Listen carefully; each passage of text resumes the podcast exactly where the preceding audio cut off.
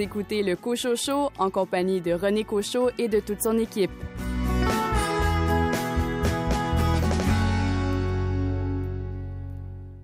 Si je vous dis partout à Tis, je dirais même plus. Ils sont fous, ces Gaulois. Je veux être calife à la place du calife.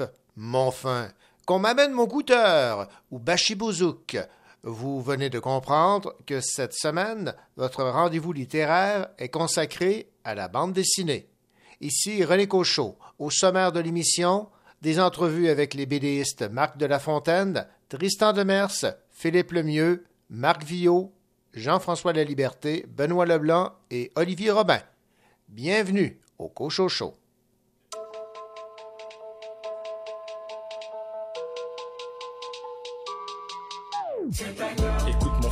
Écoute ma soeur. Il faut que tu saches que ta vie c'est un combat. Face aux difficultés, reste toujours en mouvement sur le bout de tes pieds. Puis si tu tombes, tu te relèves et tu continues d'avancer. Tous les matins venir ici pour apprendre de quoi? De toi, de nous de moi décider de ma vie si je m'entraîne et je me bats. Je me bats pour éviter le chaos, éviter le chaos. C'est ta garde, esquive les frappes. Pour éviter le chaos, éviter le chaos. C'est ta garde, esquive les frappes. We fight in the ring, we put in on the gloves. Ali taught me how to stand my ground, never run. Skinny little kid, yeah, lacking all that confidence. Ran at the games, knew I got it in me. T'as le choix de travailler ou de tout laisser tomber. J'ai choisi d'être ici. Un an après, je crie victoire. Maintenant, j'ai mon diplôme. Tous les matins, venir ici pour apprendre de quoi? De toi, de nous de moi décider de ma vie si je m'entraîne et je me bats. Je me bats pour éviter le chaos, éviter le chaos.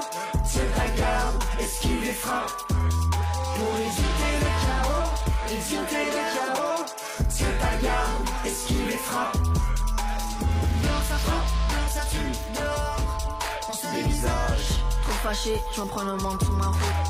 Dehors c'est dur, faut se défendre, peu importe la taille ou l'âge. Avec la chef de soldat, je bouge des coups la team dans les pull up. Ici on fight, ici on tue, à grands coups de poing dans la rage. Le mind on the boss. Ici on fout, ici on gagne, le combat qui mène au courage. Pour éviter le chaos, éviter le chaos.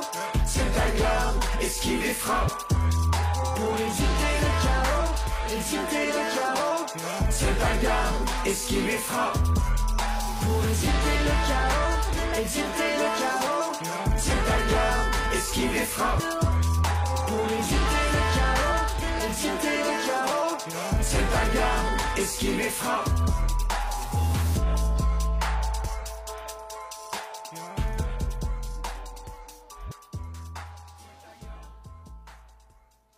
Dès l'apparition des premiers albums de Tintin dans les librairies et les tabagies de la province, les Québécois se prennent d'affection pour ce jeune reporter intrépide.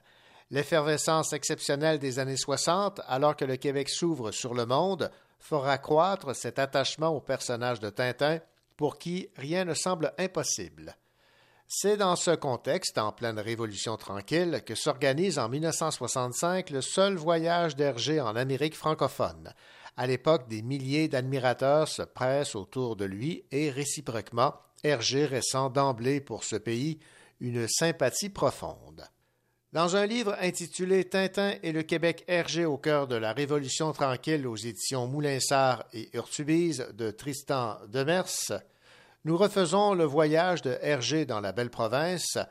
L'auteur y évoque en parallèle le parcours de Tintin, un héros bien ancré dans l'imaginaire des collectifs québécois. Et nous avons en ligne Tristan Demers. Tristan Demers, bonjour. Bonjour, merci à vous de jaser Tintin aujourd'hui. Tintin et le Québec. Lorsqu'on s'est euh, parlé la dernière fois, Tristan Demers, on parlait de cette relation particulière entre les Québécois et les personnages de Astérix et Obélix et évidemment cette symbolique entourant ces, ces Gaulois là, qui, euh, qui luttent pour euh, leur, survie, pour leur, leur identité. Là, le parallèle qu'on peut faire entre le, Québécois et Tintin, quel est-il, Tristan? Ben, c'est amusant parce que c'est vrai qu'on est Tintin ou on est Astérix on peut être euh, aux deux, mais c'est un peu comme les Beatles, c'est un peu comme les Beatles et, les Rolling Stones, c'est un peu ça. Hein? Euh, c'était plus rock'n'roll avec Astérix dans le sens où euh, c'est arrivé plus tard, la mode Astérix, c'était les années 70, l'identitaire, le combat de résistance culturelle mm-hmm. auquel on s'est identifié. Moi, je m'amuse souvent à dire qu'on qu'on s'identifie à Astérix alors qu'on a aimé Tintin. Mais on l'a aimé parce que ça a été la première clé de l'aventure avec un grand A bien avant l'expo. Donc, ça a été notre passeport à nous pour le monde entier. On a voyagé avec euh, Tintin.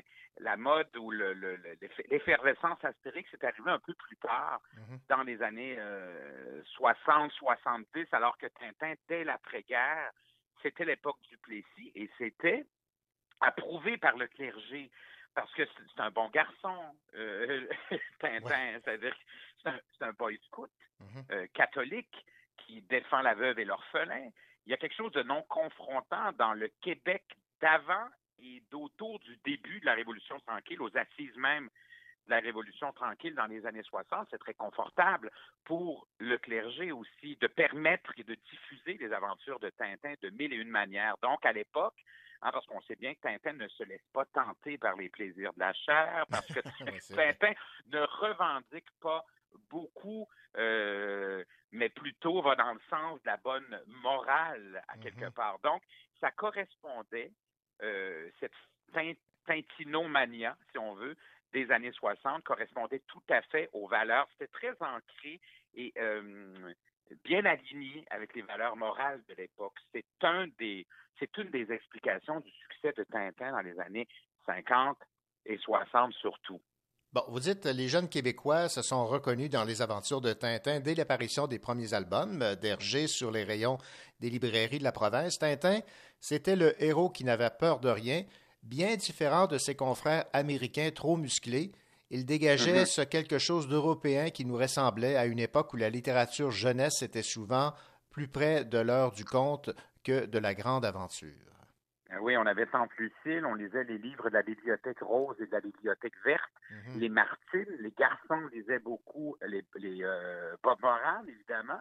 Il y avait du côté québécois les X13 euh, dans les années 60, mais c'est vrai qu'il y avait à peu près pas de héros miroirs québécois à l'époque auxquels on pouvait dans, lequel on, dans lesquels on pouvait se reconnaître. Donc, même moi, je suis dans 72. Dans les années 80, je lisais Pif, le journal de Mickey, c'est arrivé un peu plus tard, avec la courte échelle, fin des années 70, mais maintenant, les générations d'enfants lisent des produits locaux, des propositions littéraires qui nous ressemblent.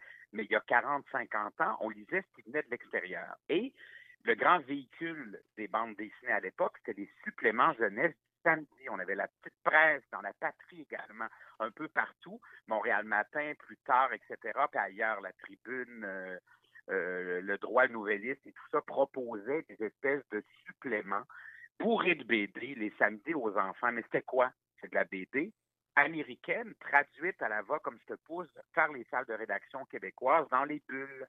Alors, beaucoup de BD de Disney. On avait Mandrake le magicien, on avait euh, un paquet de BD comme ça, euh, Philomène et ainsi de suite.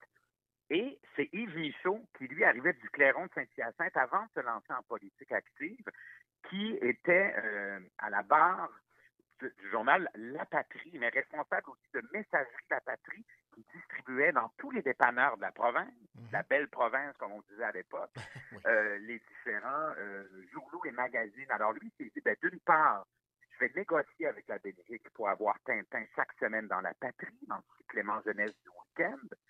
Et en plus, je vais m'organiser pour distribuer le journal Tintin partout en province. Bien sûr, ce que fait l'affaire des libraires, puisque les ventes d'albums augmenté chez Casterman pour le territoire québécois. Alors, il y a une espèce, on parle souvent de convergence là, depuis les années 2000. Mhm. Mais ça existe, la convergence, en tout cas, Yves Michaud l'avait bien compris à l'époque. Sur le plan de la BD, c'est un amoureux de la BD, il fera la même chose avec Astérix plus tard.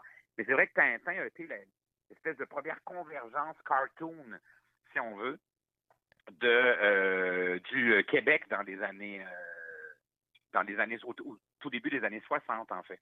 Ce qu'on peut lire dans votre livre, c'est au Québec, la diffusion des albums de Tintin remonte aux années 45-50. Rapidement, la BD créée par Hergé gagne le cœur des Québécois et connaît un immense succès dans la province. Et on a une image qui, euh, qui dit tout. Euh, des enfants qui lisent des albums de Tintin lors de l'événement Culture vivante présenté à la bibliothèque de la paroisse Ville-Marie à Montréal en 1968. Euh, donc, des, des, jeunes qui s'initient donc à la lecture. C'était une façon aussi pour les Québécois qui, à l'époque, n'étaient pas tous de grands lecteurs, de, de découvrir le plaisir de, de lire aussi. Bien, il se publiait très, très peu de livres à l'époque et le taux d'analphabète était quand même assez élevé. On sort de toutes ces années du Plessis où l'agriculture, les milieux ruraux étaient bien sûr avantagés et on n'avait pas, à moins de faire notre cours classique, c'est une époque où on n'avait pas le même accès à l'éducation mhm. supérieure euh, de façon plus démocratique, ou en fait l'égalité, le principe de l'égalité des chances sur le plan des études n'était pas installé. Alors, même au tout début de la Révolution tranquille, on pense que on croit que tout s'est passé au début des années 60, mais ça a pris quand même un certain temps, cette espèce de, de, de, de, de, on, a, balancé, on a, bifurqué vers un nouveau modèle politique, social, économique euh, euh, plus inspirant ou plus en, accord avec là où on en était socialement rendu. Mais, ça s'est pas fait en 48 heures, on est d'accord. Donc, on était encore dans cette mouvance-là. Et puis, Tintin est arrivé au bon moment. Évidemment, ce qui est amusant, c'est que je prends par exemple la diffusion des films, des dessins animés de Tintin. Oui.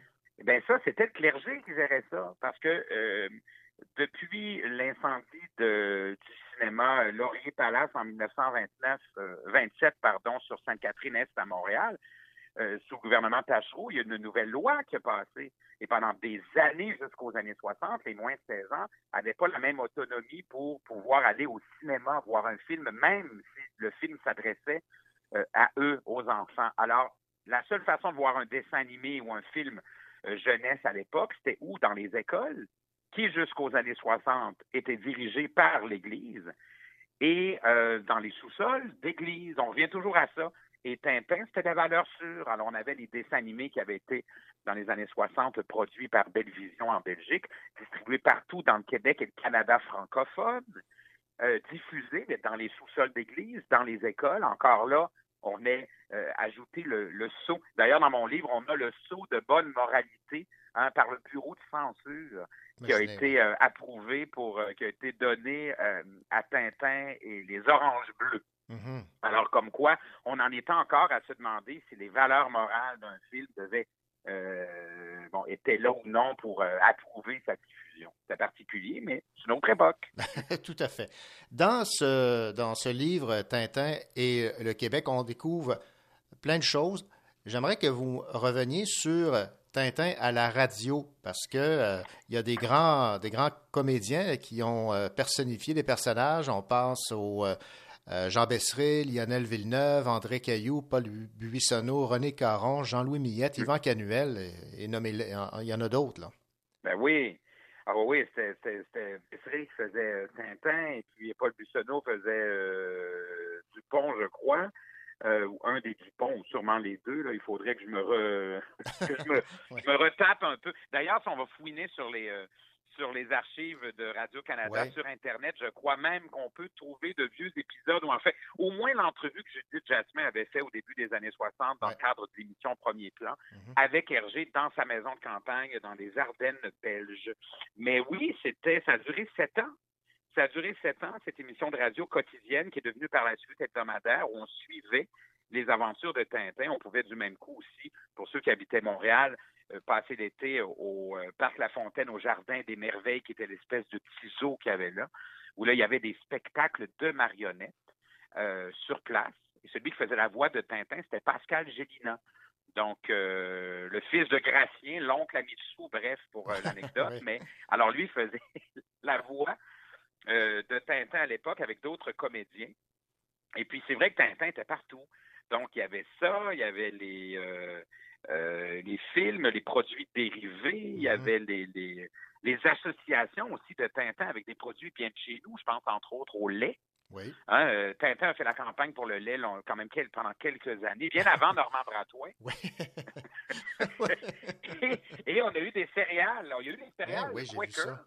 Mais ça, c'est intéressant. Et ça fait partie de ce que, ce que j'ai bonifié dans ce livre-là, parce que Mhm. c'est une réédition. Il est paru il y a 10 ans. On a changé la maquette complètement. Ouais. On est allé on est allé ailleurs. On en a fait un beau livre table à café, d'eau toilée. On voulait un beau cadeau de Noël à s'offrir. Mais il y a un 20% de nouveaux contenus, euh, tant au niveau du film Tintin qui a failli exister en coproduction avec l'ONF et la France en 66, Ouais. Que du côté des produits dérivés, dont les fameuses céréales Tintin. Euh, Quaker a été la première euh, grande compagnie à comprendre la spécificité du marché francophone québécois en lien avec un héros qui nous ressemble. Le reste du Canada ne savait pas trop où Quaker s'en allait avec ça, mais ils ont fait le pari que puisque Tintin était connu dans la province et non ailleurs au Canada, c'est notre lien franco euh, avec l'Europe, eh bien, ils se sont dit, on va faire des céréales Tintin. Les ventes ont explosé. Il y a eu plusieurs saveurs. Et puis voilà, dans les années 60, on mangeait nos céréales. Ce qui est, ce qui est rigolo avec le recul, si vous allez encore là sur YouTube voir les vieilles pubs québécoises de Tintin dans les années 60 avec Paul Buissonneau en piccolo qui mange des céréales et Tintin qui apparaît, et bien là, on mise sur le fait que c'est sucré, des bonnes céréales plein de sucre. Je ne penserais plus, mais Pas, pas, pas, on pas mise vraiment, là-dessus.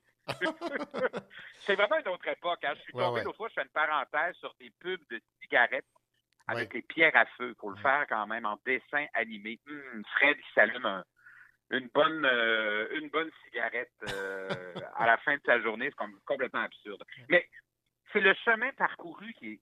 Moi, c'est ce que j'aime aussi dans l'histoire populaire récente ou moins récente de, de- du Québec et d'ailleurs aussi, c'est de voir tout le chemin parcouru.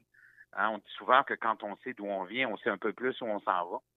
Oui. Alors moi, ma modeste contribution là-dedans, parce que je n'ai pas la prétention d'être un, un historien ou un bon euh, un archiviste, loin de là, mais je suis un curieux et je crois avoir une rigueur journalistique qui me permet de corroborer chacune euh, des intentions de mes ouvrages et de m'assurer que qu'on est dans le factuel aussi, on n'est pas dans euh, l'interprétation. C'est pas un livre éditorial non plus où je donne mon commentaire. Ouais. C'est vraiment un regard sur l'impact qu'a eu Tintin pour toute une génération de Québécois. Et c'est formidable de voir le chemin qui est parcouru. Il y a, il y a des moments où ça nous fait sourire parce qu'on se dit, aïe, aïe, on est ailleurs. on est ailleurs. Et puis, pour le meilleur et des fois pour le ben, pas, je dirais pas le pire, mais je- j'ai pas l'impression qu'on avance tout le temps. Il, y a, Ouais. il y a des dossiers sur lesquels on fait du surplace un peu, euh, socia- socialement parlant, mais ça, c'est un autre débat. Oui, ouais, tout à fait. Bon, revenons sur euh, quelque chose qui a quand même marqué euh, la- le lien entre Hergé et les Québécois. C'est son seul séjour au Québec, mais un séjour qui a été marquant pour ceux et celles qui l'ont rencontré et pour lui aussi. là.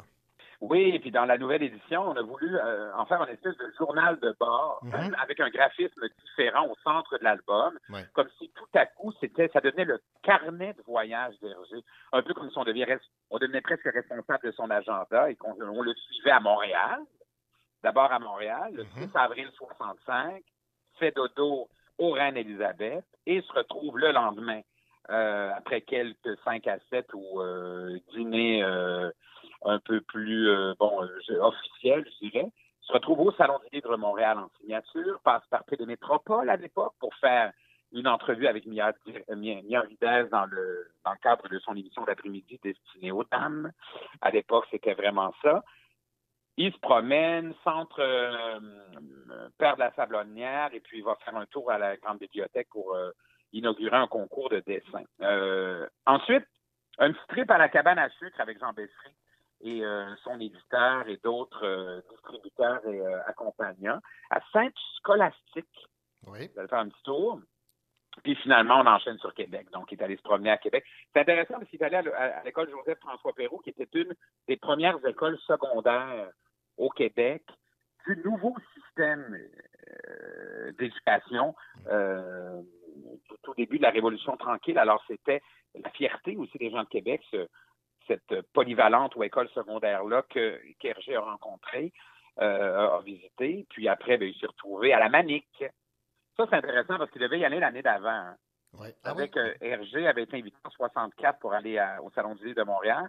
Il y a une petite chicane que pogné que vous allez trouver dans mon livre entre euh, l'éditeur et Hergé et Henri Verne, l'auteur de Bob Moran, qui mhm. finalement est allé. Hergé ne voulait pas y aller si Henri Verne y allait. Henri Verne ne voulait pas. Bon, il y avait une petite compétition là, euh, amusante entre chacun. Et les amateurs de Bob Moran se souviennent peut-être de Terreur à la Manicouagan. Oui, que j'ai d'ailleurs. le livre de Bob, de Bob Moran qu'a écrit mhm. euh, M. Verne. M. Verne qui a eu 102 ans la semaine passée en passant, qui est toujours là. Ben C'est fou. 102 ans. Euh, euh, donc, c'est suite à son passage à la Manique que M. Verne a écrit son livre. Et Hergé, l'année suivante, puisqu'il invité au Salon du livre de Montréal, la petite chicane s'est dissipée, tout le monde est de bonne humeur, et bien là, arrive en avion, euh, accompagné des gens d'Hydro-Québec, et fait la tournée du barrage, rencontre les employés, et va même faire un petit tour dans une classe euh, de l'école primaire du lac Louise, où les enfants des des gars de construction, finalement, qui travaillaient sur le chantier se trouvaient. Et puis, pour l'anecdote, moi, j'avais rencontré la dame, la directrice de l'école, il y a 10 ans, il y a 12 ans, quand je travaillais sur la première édition. Elle me disait, ça s'est su dernière minute. On m'appelle dans le corridor, on me dit, Hergé, créateur de Tintin, est dans le coin. Il viendrait faire un tour en classe. Mais les enfants, bien qu'ils aiment Tintin, il y a une espèce de monsieur qui arrive qui sent l'eau de Cologne avec un, grand manteau propre, avec un accent belge qu'on entend, on entendait rarement en 65 la Côte-Nord, on est d'accord? Mm-hmm. Alors, ça les a un peu figés, ils n'ont pas trop compris ce qui se passait. Les enfants étaient beaucoup plus excités à l'idée le samedi suivant de recevoir Joël Denis ah. dans le cadre d'une grande danse prévue dans le gymnase c'est la vedette de euh, jeunesse d'aujourd'hui. Mhm. Alors, euh, la grosse excitation des enfants, puis c'est après coup qu'ils ont dit, écoute, on a le gars qui fait Tintin, nous autres? Alors, elle me racontait que, mais ça prouve aussi que Tintin est le vrai héros, beaucoup plus qu'Hergé. C'est-à-dire que le, héros dans la tête d'un enfant de 8 ans, surtout à cette époque-là, mhm. c'est l'univers de Tintin, ses amis, le personnage, euh, le capitaine, Tournesol et les autres le monsieur qui arrive à des propres qui sont d'autres colonnes avec un accent belge, pas clair dans la tête d'un enfant qui est dans sa classe, puis qui l'apprend deux minutes avant. Ils se sont levés, bonjour, monsieur Hervé. Ouais, c'est ça. ça a duré dix minutes, puis il est reparti. Alors, j'aime ce genre d'anecdote euh, aussi. Révélateur mm. de bien des autres. Tristan Demers, on va terminer euh, cette entrevue à propos de ce, livre, Tintin et le Québec, avec... Euh, l'image en page couverture où Tintin euh, se délecte de, tirs d'érable. Parlez-moi de, cette illustration. Ben, c'est l'illustration au propre qu'a fait Hergé de retour à Bruxelles de son voyage au Québec, mais le croquis premier qu'on trouve aussi dans le livre a été fait au Québec à ce moment-là, paraît-il, selon les, témoins que j'ai rencontrés, euh, qui, étaient, qui accompagnaient Hergé à Saint-Scolastique, à la, à la cabane à sucre. Il paraît qu'il y a même une petite bataille de boules de neige entre Hergé et Jean Besseret, entre les érables. on ne le saura jamais, mais je trouve ça poétique comme anecdote. Mm. Et puis, euh, lorsque j'ai vu que ce dessin existait, mais qui était noir et blanc, eh bien, j'ai gentiment insisté pour demander la permission à Moulinsard, propriétaire des droits de Tintin à Bruxelles, de pouvoir la colorer, la coloriser, comme on dit, à l'ordinateur, mm-hmm. selon les normes graphiques et de couleurs de Tintin officiels. Alors, eux se sont occupés de ça, se sont chargés de m'envoyer le dessin couleur parce que je trouvais que c'était essentiel d'avoir en page couverture. Euh, et puis, je suis bien content de savoir que c'est le seul produit au monde avec un dessin exclusif qui a été colorisé spécialement pour cette édition euh, euh, et pour la première édition aussi de mon livre Tintin de Québec. Donc voilà, on a un produit en main qui est complètement nous autres. Tristan Demers, ça a été un plaisir de discuter avec vous donc de cette euh, nouvelle édition revue et augmentée de Tintin et le Québec RG au cœur de la Révolution tranquille, publiée par les éditions Moulinsart et Urtubis. Bravo pour euh, ben, ce travail. C'est de toute beauté, c'est fantastique. Merci beaucoup. Tristan Demers. Au revoir. À, à bientôt. Au revoir.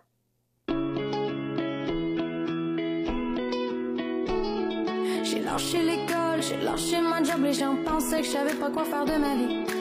Dans un je décolle, je rends pas compte à personne. Puis tout ça faisait partie d'un plan précis. Un petit bout de cul qui gagne pas grand chose, mais que les grandes choses impressionnent pas vraiment. Les autres d'avant ont voulu montrer chemin, mais j'ai quand même décidé de pogner le champ et de faire les choses à ma manière. Même si je vois bien, ça fait pas leur affaire. Moins de temps que je suis fière.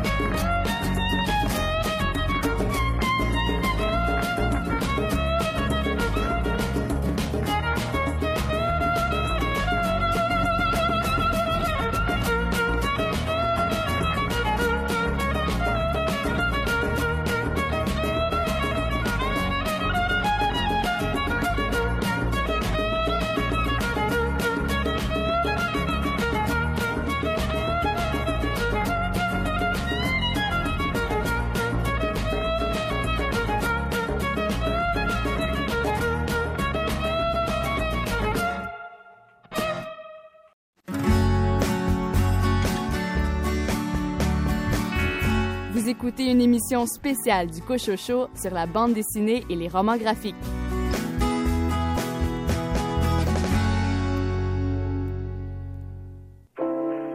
Tu dis que le monde est gris, rempli de monde est gris. Faudrait pleurer des soleils dans le désert de leur mépris. Tu dis que le monde est gris, rempli faudrait pleurer des soleils, éblouir l'ennui.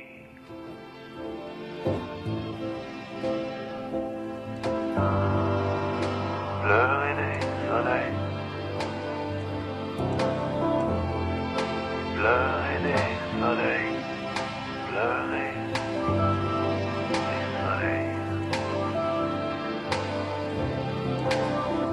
Sourire aux lèvres, vague à le vent se lève, les chiens s'écrasent. Tu regardes le monde, tu dis que le monde, ça te regarde pas. Des monstres sous tes pas. Nu-pieds, les talons hauts, la tête aussi, en gratte-ciel. Sans pareil, en parallèle, des preuves plein la peau. La beauté est à l'intérieur, dehors on a tout sali. Le monde est gris, mais nous on est couleur. Monde est gris, rempli de monde est gris. Faudrait pleurer les soleils dans le désert de leur mépris.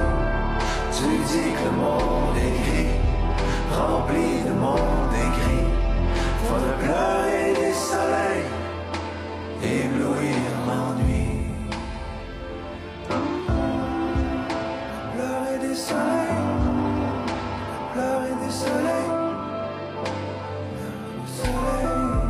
Les yeux ouverts, le regard cerné.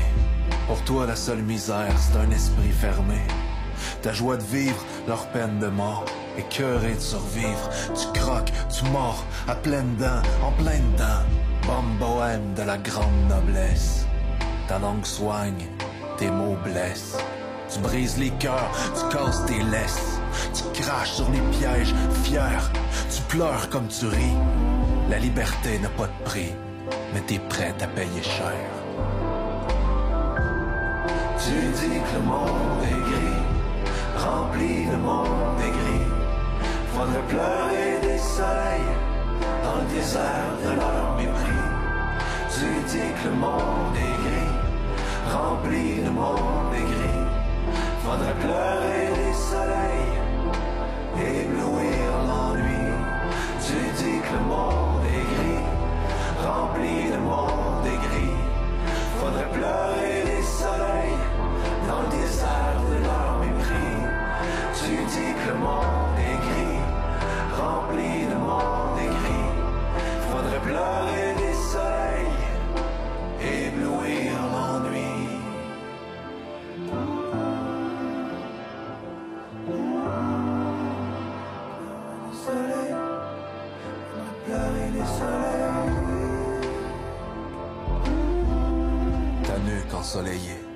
ensommeillée, mes fantômes. On va tirer les rideaux à bout portant. Coup de chance, tu portes bonheur. Pourtant, amulette, femme allumette, ma tête brûlée sur lit de braise. Je perds mon temps à te retenir. Tu sacs ton camp pour mieux revenir.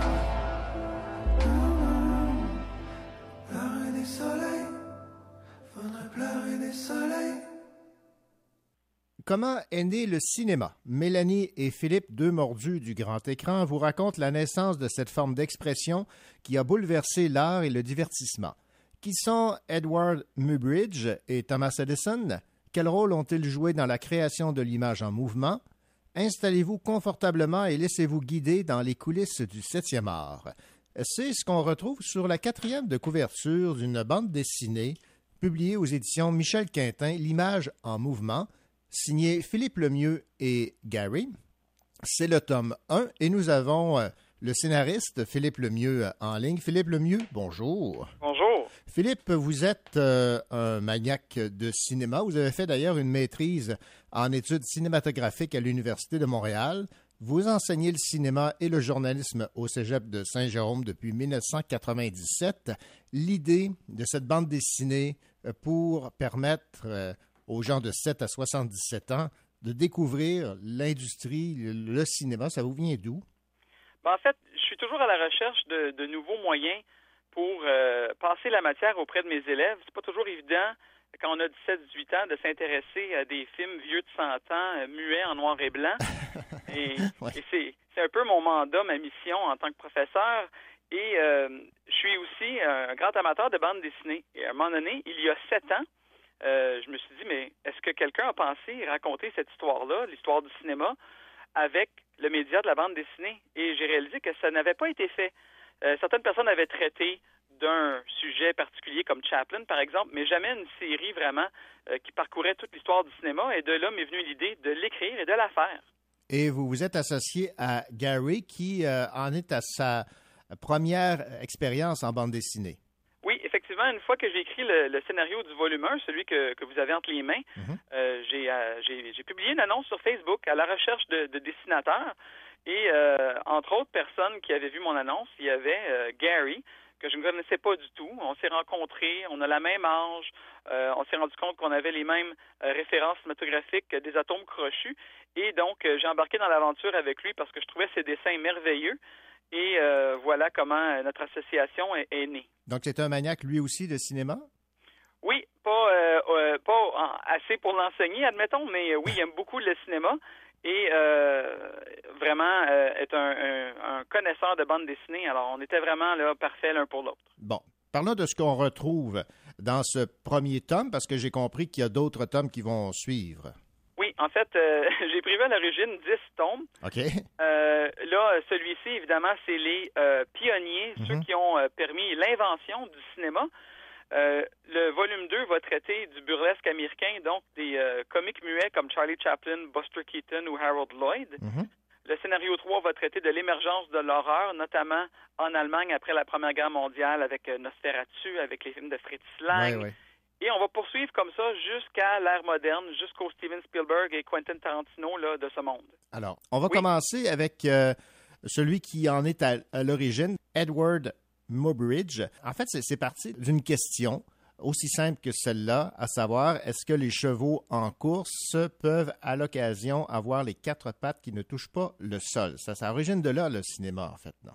Oui, c'est cette gageure-là qui va faire en sorte euh, que Mubridge va être obligé, pour répondre à la question, euh, de mettre en scène une expérience scientifique à l'époque avec des appareils photo, parce que c'est tout ce qu'il existe comme, comme, comme outil.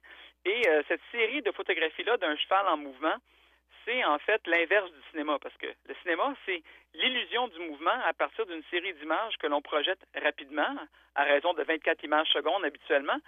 Mais euh, préalablement, Mubridge, ce qu'il avait fait, c'est exactement l'inverse, c'est-à-dire décomposer le mouvement en une série de photographies. Et cette idée-là euh, va euh, inspirer un, un certain inventeur américain que tout le monde connaît, qui est Thomas Edison. Oui. Et Edison, lui, on l'associe à beaucoup d'inventions. On l'associe à l'ampoule électrique euh, qu'il a perfectionné. On, on l'associe surtout au gramophone euh, qu'il a, qu'il a inventé. Euh, mais il est historiquement le premier à tourner un film. Et ça, c'est une chose qui n'est pas souvent mentionnée dans l'histoire du cinéma française, du moins, puisque, comme vous l'avez dit, on accorde beaucoup de crédit aux frères Lumière. Après cette expérience concluante euh, de Edward Mubridge avec les, les chevaux, il y a des tentatives qui ont été faites avec d'autres animaux, des chameaux, des lions, des euh, éléphants, entre autres. Mubridge a publié un livre de photographies d'animaux en mouvement. Mhm. Et là-dedans, on retrouve là des éléphants, on retrouve des émeux, euh, un tigre, plusieurs félins différents. En fait, même des, des, des oiseaux qu'il avait attachés à, à un, à un petit filament. Alors, c'est tout à fait historiquement correct. Parlons maintenant, Philippe Lemieux, de ce deuxième personnage important de l'histoire du euh, cinéma, parce qu'on a souvent tendance à associer le cinéma aux frères Lumière, mais il ne faudrait pas passer sous silence le travail de Thomas Edison. Eh bien, euh, il a été euh, témoin d'une démonstration de Mubridge et à partir de là a eu l'idée de euh, faire l'inverse, c'est-à-dire d'essayer de capter quelques secondes de mouvement à partir d'un appareil photo qui serait modifié. Et donc, il a créé la première euh, caméra euh, qui permettrait de filmer et il a tourné avec son assistant, un certain dénommé Dixon, le premier film qui dure à peine une seconde et demie. Et voyant la réussite de ça, il a construit le premier studio de l'histoire et a commencé à tourner des petits films pour éventuellement les présenter euh, dans une machine qu'il a, euh, a- a baptisée le kinétoscope. C'est une personne à la fois qui regarde dans le kinétoscope le film. Alors, c'est comme une projection privée. Thomas Edison aurait souhaité protéger euh, les films qu'il avait tournés. Et euh, parlez-moi un peu de cette façon dont il a dû s'y prendre pour effectivement protéger, à titre de droit, d'auteur, les images qu'il avait captées. Oui, ben faut pas l'oublier, Thomas Edison, ce qu'il fait, euh, c'est pour faire de l'argent essentiellement, hein, c'est son, but premier. Et euh, donc, il, euh, il veut protéger les droits d'auteur de ses œuvres, de ses films-là, mais la loi, à l'époque, pour protéger les droits d'auteur, ne, ne permet pas de protéger des films, puisque les films, c'est une chose qui n'existe pas. Ce qui existe, c'est la protection de photographies.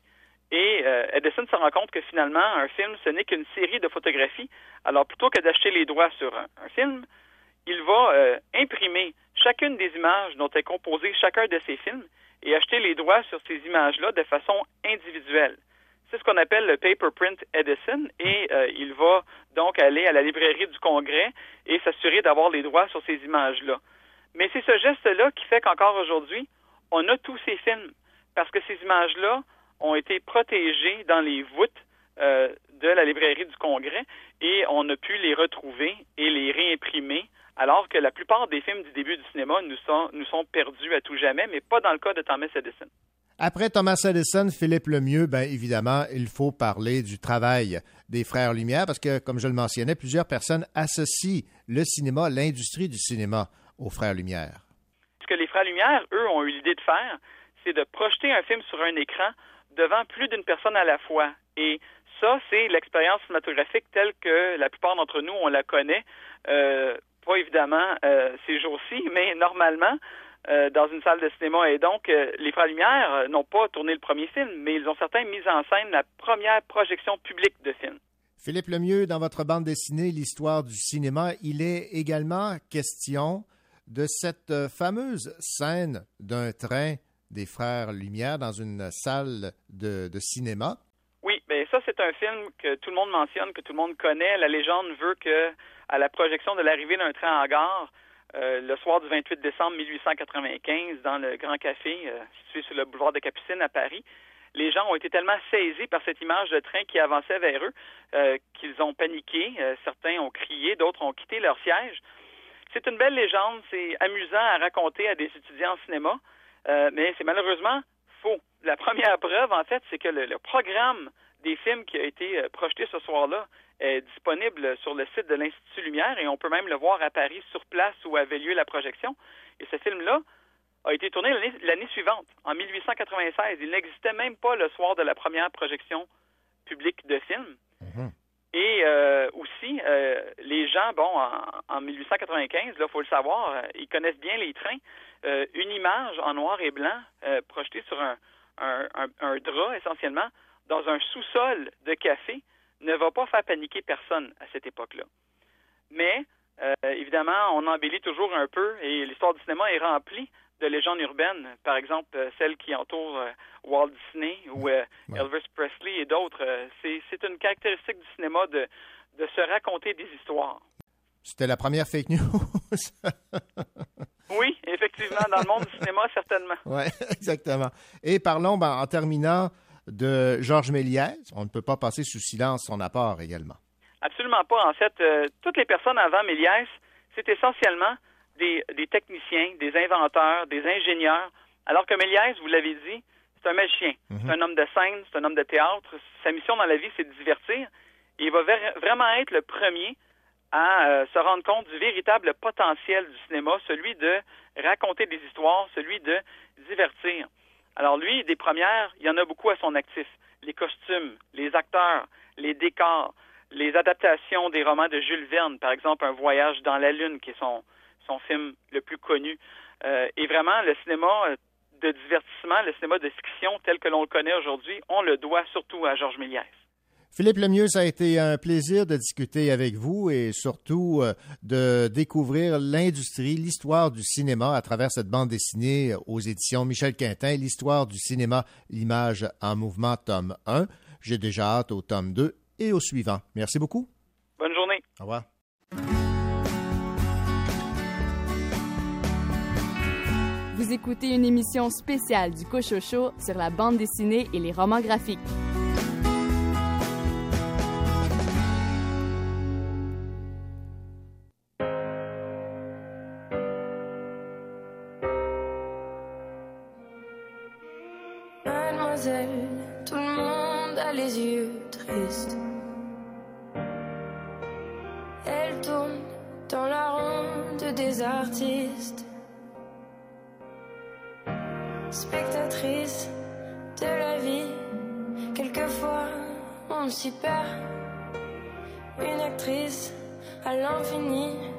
D'un bonheur éphémère. Un matin, comme les autres, le réveil ressonne et elle se meurt sur le sol. Elle se vautre, je vous en prie, encore une heure. J'ai pas le temps de penser à moi-même. Mes cheveux blancs coulent sur mon visage blême.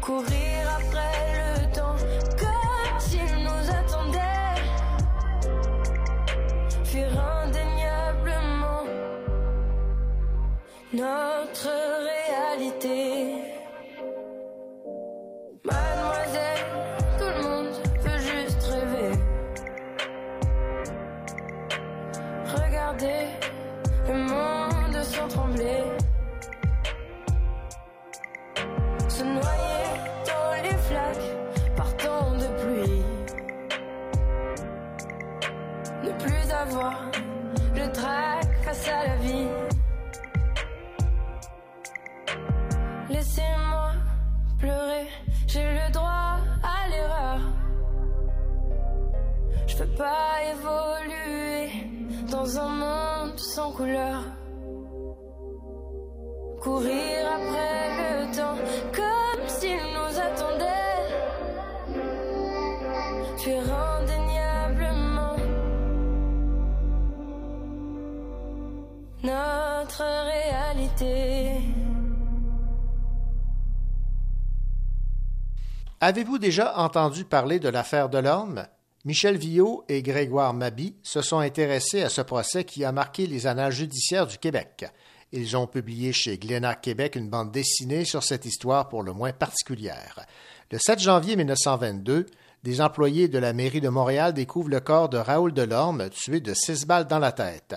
Les soupçons se portent sur son frère aîné, Adélard, déshérité par son père, mais aussi gestionnaire de la fortune de son frère et prêtre catholique. Le policier Georges Farah Lajoie mène l'enquête tout en affrontant la puissance du clergé catholique. J'ai rencontré Michel Villot lors de l'événement RBD tenu au Centre culturel Pierre Gobeil de Sherbrooke. C'est une histoire que je connaissais depuis longtemps.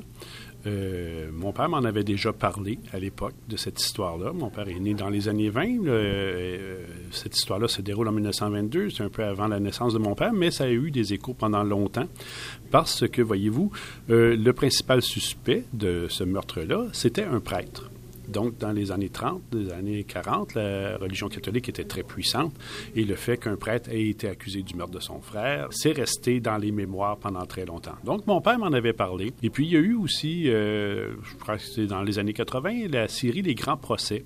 Il y a eu un épisode qui portait sur l'affaire de l'orme. Donc, je connaissais l'histoire, ça, ça m'intriguait. Et puis aussi, en faisant, euh, à un moment donné, de la recherche sur l'histoire de la bande dessinée, je suis tombé, je cherchais une bande dessinée qui s'appelait Benoni, qui est parue en 1920 dans la presse.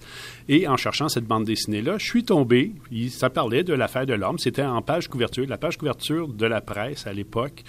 Euh, où la première bande de, Benoni, est parue, c'était justement l'abbé de l'Orme qui promettait une récompense à qui trouverait les assassins de son frère. Donc, cette histoire-là m'est revenue. Fait qu'elle est tout le temps, tout le temps restée dans le décor. Et puis, euh, on cherchait des sujets chez Glénat, des sujets historiques intéressants. Et ça, c'est une histoire policière et, aussi sociale, puisque, comme je vous ai dit, c'était un prêtre qui a finalement été accusé d'avoir tué son frère. C'est donc c'est une, double crime horrible. C'est un frère qui tue son frère et le frère est prêtre en plus. Donc, ça avait fait beaucoup, beaucoup parler à l'époque. Donc, c'était un sujet qui, nous semblait potentiellement intéressant. J'ai contacté euh, Grégoire, qui, euh, que, que, je connaissais par d'autres travaux qu'il avait fait dans des revues. J'ai demandé est-ce que ça t'intéresserait de faire une bande dessinée qui se passe à Montréal dans les années 20 qui raconte l'histoire d'un prêtre qui est accusé d'avoir tué son frère et qui a eu droit à quatre procès. Ça a pris quatre procès pour finalement régler l'histoire. Le jeune homme qui est mort, Raoul, était euh, le riche héritier d'une famille. C'est son frère aîné, Adélard, qui, qui était prêtre, qui gérait la fortune familiale. Mais Raoul achevait ses études et avait déclaré à son frère qu'il était pour reprendre le contrôle de sa fortune. Un mois après, il se retrouve euh, assassiné. Et celui qui héritait, c'était Adélard, le frère aîné. en fait, leur père avait déshérité Adélard, qu'il considérait comme dégénéré, pour. oui, puis avait cédé la fortune familiale à son jeune frère.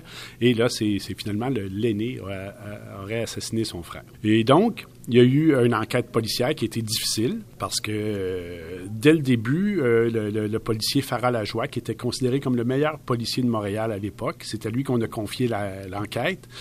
Euh, dès le début, le, policier Farah Lajoie a soupçonné le prêtre d'avoir tué son frère pour différentes raisons. Euh, il y avait plein d'indices qui, euh, qui dirigeaient vers le prêtre. C'était, ça en fait, aujourd'hui, ça prendrait dix minutes et le prêtre aurait été accusé, euh, aurait été condamné. Mais ça faisait pas l'affaire de la société de l'époque qu'un prêtre soit, soit accusé. Fait qu'au premier procès, on a joué sur le fait que le, le, frère, le frère aîné, Adélard, était dégénéré. tout ça, on l'a déclaré fou, on l'a envoyé à l'asile. Il n'y a pas eu de condamnation comme telle. Fait que tout le monde était content. Le gars était à l'asile pour le restant de ses jours. L'Église n'était pas souillée d'avoir eu un membre de, sa congrégation, de, son ordre, qui aurait, tué son frère. Fait que tout le monde était content.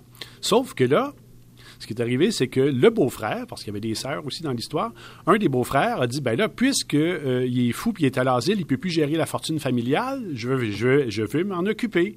Et là, Adélard, qui perdait le contrôle de l'argent, ben, il l'a pas trouvé drôle et subitement, pouf, il était plus fou. Le directeur de l'asile a dit non, non, il n'est pas fou, il n'a jamais été fou. Fait que donc, on ressort Adélard de l'asile et là, ben, il a droit à son procès. Donc, deuxième procès, la preuve a été exposée, tout ça. Les jurés ne se sont pas entendus. Il y en avait deux qui étaient de fervents catholiques qui ont refusé systématiquement de condamner le, prêtre. Et donc, le jury a demandé euh, au juge de faire avorter le procès parce qu'il n'y avait pas moyen de s'entendre. Procès avorté. Troisième procès, même chose. Il y a des membres du jury qui voulaient rien savoir. On ne condamne pas un prêtre. Procès avorté une, une troisième fois. Quatrième procès. Et là, ça a pris cinq minutes les jurés l'ont acquitté immédiatement et le prêtre a, récupéré sa fortune et la prime d'assurance de 200 000 qu'il avait mis sur la tête de son frère la semaine avant euh, le décès du, jeune homme. Donc, euh, l'abbé de l'Orme a gagné sur toute la ligne, a récupéré la fortune, l'assurance. Le policier Farah Lajoie a perdu son emploi suite à ça. Et euh, voilà. C'était l'histoire de l'affaire de l'homme, c'est ça. Bon Dieu, mais c'est incroyable. Et la, façon dont vous l'avez construit, il y a des, euh, des extraits de, de journaux. Donc, ce sont, ce, sont, de vrais extraits de journaux que vous avez récupérés ou c'est des faux extraits? Là? Non, ce sont de vrais journaux pour ponctuer un peu là, entre les procès, pour ponctuer les parties, pour faire les liens. C'est des extraits de, de, de journaux que j'ai récupérés dans la presse, la patrie et d'autres journaux de l'époque parce que Écoutez, à cette époque-là, la radio commençait à peine. Je pense que c'est en 1919 que la radio a commencé. Il n'y avait pas de télévision. Fait que tout le, procès était suivi par des journaux. Le procès était suivi par des, des journalistes de, New York, euh, d'Europe, parce que c'était un prêtre. C'était quelque chose de très gros. Ça s'était jamais vu. Donc, euh, les journaux du monde entier parlaient de cette fameuse cause-là. Et finalement, ils l'ont eu. L'abbé de l'Orme a gagné à l'usure. Les gens étaient tannés, étaient passés à d'autres choses. Puis, ah, OK, ils l'ont acquitté. Puis, OK, on n'en parle plus. Mais c'était donc, euh, il y a beaucoup, beaucoup d'articles de journaux et les, euh, les témoignages étaient reproduits verbatim dans les journaux. On donnait même le nom, les adresses des jurés. on avait leurs photos, on avait tout. Tout était là dans les, dans les journaux. Que je me suis beaucoup servi de ça. Parce que euh, souvent, il y, a, des contradictions. Il y a eu des ouvrages sur le sujet. C'est quand même euh, une cause qui a fait parler. Il y avait des, contradictions. Moi, je me suis fié sur les journaux. Je me dit, bon, c'est ça qui que. Pas, sur les spéculations de journalistes, parce qu'il y a eu plein de fausses pistes qui ont été lancées, que c'est une bande de voyous, qu'une femme était impliquée dans l'histoire. Il y avait euh, des détectives privés qui faisaient des déclarations. Là, bon. Mais sur les témoignages. Les, les en général, les pendant les procès, ce que les personnages disent, c'est les témoignages qu'ils ont euh, faits à l'époque là, euh, en cours. Donc, c'est le genre d'histoire qui est super agréable à développer. Oui, oui, mais en même temps, c'est une contrainte parce que euh, c'est une histoire qui est très complexe, qui a eu beaucoup de, de, ramifications, les enquêtes, il y a eu des fausses pistes, tout ça. Il a fallu que je concentre un peu. Puis les procès, écoutez, quand je dis qu'il y a eu trois, ben, il y a eu le premier qui a avorté parce qu'il a été déclaré fou, aliéné. Ensuite, il y a eu les, trois autres procès. Ben, c'était tout le temps les mêmes témoins qui venaient raconter les mêmes affaires. Fait que je pouvais pas, euh, tu sais, il fallait condenser ça, puis faire ressortir à chaque procès juste qu'est-ce qui était nouveau, là, qui était apporté en plus. Euh, mais il y avait une contrainte. Je voulais pas non plus euh, trop embarquer dans la vie privée des personnages parce que c'est des personnages réels pour la plupart. Donc, euh, je pouvais pas montrer nécessairement le détective faire la joie chez lui avec sa famille, même si il y a des témoignages qui ont parlé de certaines choses. Il y a eu des pressions des, prêtres, le prêtre de sa paroisse qui a fait des pressions sur sa femme pour qu'elle euh, essaye de convaincre son mari d'arrêter l'enquête. Euh, l'évêque de Montréal l'a appelé aussi pour qu'il arrête ça. Euh, donc, il y a eu bien des pressions. Ses enfants ont été obligés de changer d'école parce qu'à l'époque, c'était les religieux qui donnaient l'enseignement au Québec. Donc, ses enfants ont été obligés de changer d'école. Il a été obligé de changer d'église. ça, a été vraiment mal pour lui. Puis, comme je vous, dis, il a perdu son travail à la fin de cette histoire. Donc, il y avait des contraintes parce que c'est des personnages réels. Alors, j'ai inventé deux personnages fictifs qui m'ont permis de euh, synthétiser plusieurs opinions. C'est-à-dire que j'ai créé euh, euh, un personnage qui, est une, une, journaliste, une jeune femme, journaliste anglophone, qui donc pouvait donner, qui est d'un milieu aisé, qui pouvait donner un point de vue sur l'affaire, le point de vue des anglophones. et j'ai aussi créé un jeune policier francophone, donc qui pouvait montrer plus un autre côté, montrer la police, les, dessous de la police et donner le point de vue de la population francophone, des quartiers populaires. Donc, euh, j'ai créé deux personnages fictifs pour amener différents points de vue dans l'histoire que j'aurais pas pu, ou à moins de faire une saga de 500 pages, mais là, le dessinateur aurait refusé. C'est une contrainte, Bien, Michel Viau, ça a été euh, fascinant de vous écouter parler donc de cette bande dessinée qui a pour titre L'affaire de l'homme, publiée chez euh, Glénat, avec la collaboration de Grégoire Mabi aux euh, illustrations. Vous avez donc fait la scénarisation de cette bande dessinée. Merci. C'est un plaisir. Merci.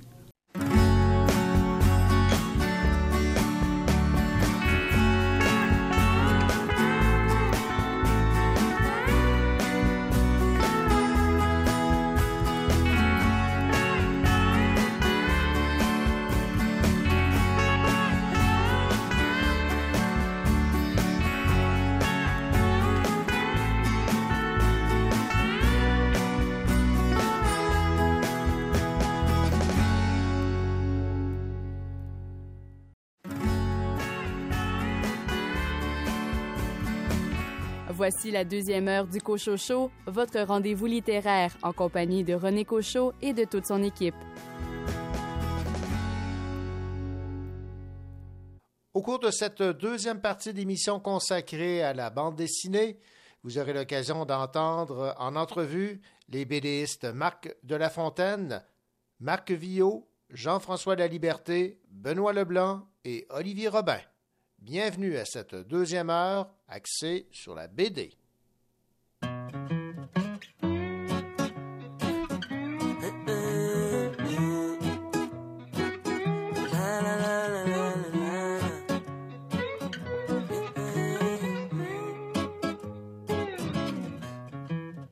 Même si c'est l'inverse, pas besoin de mettre une veste, on va rester à la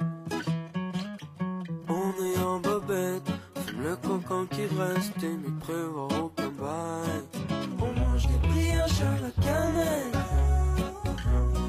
brioches à la cannelle. On mange des brioches à la cannelle,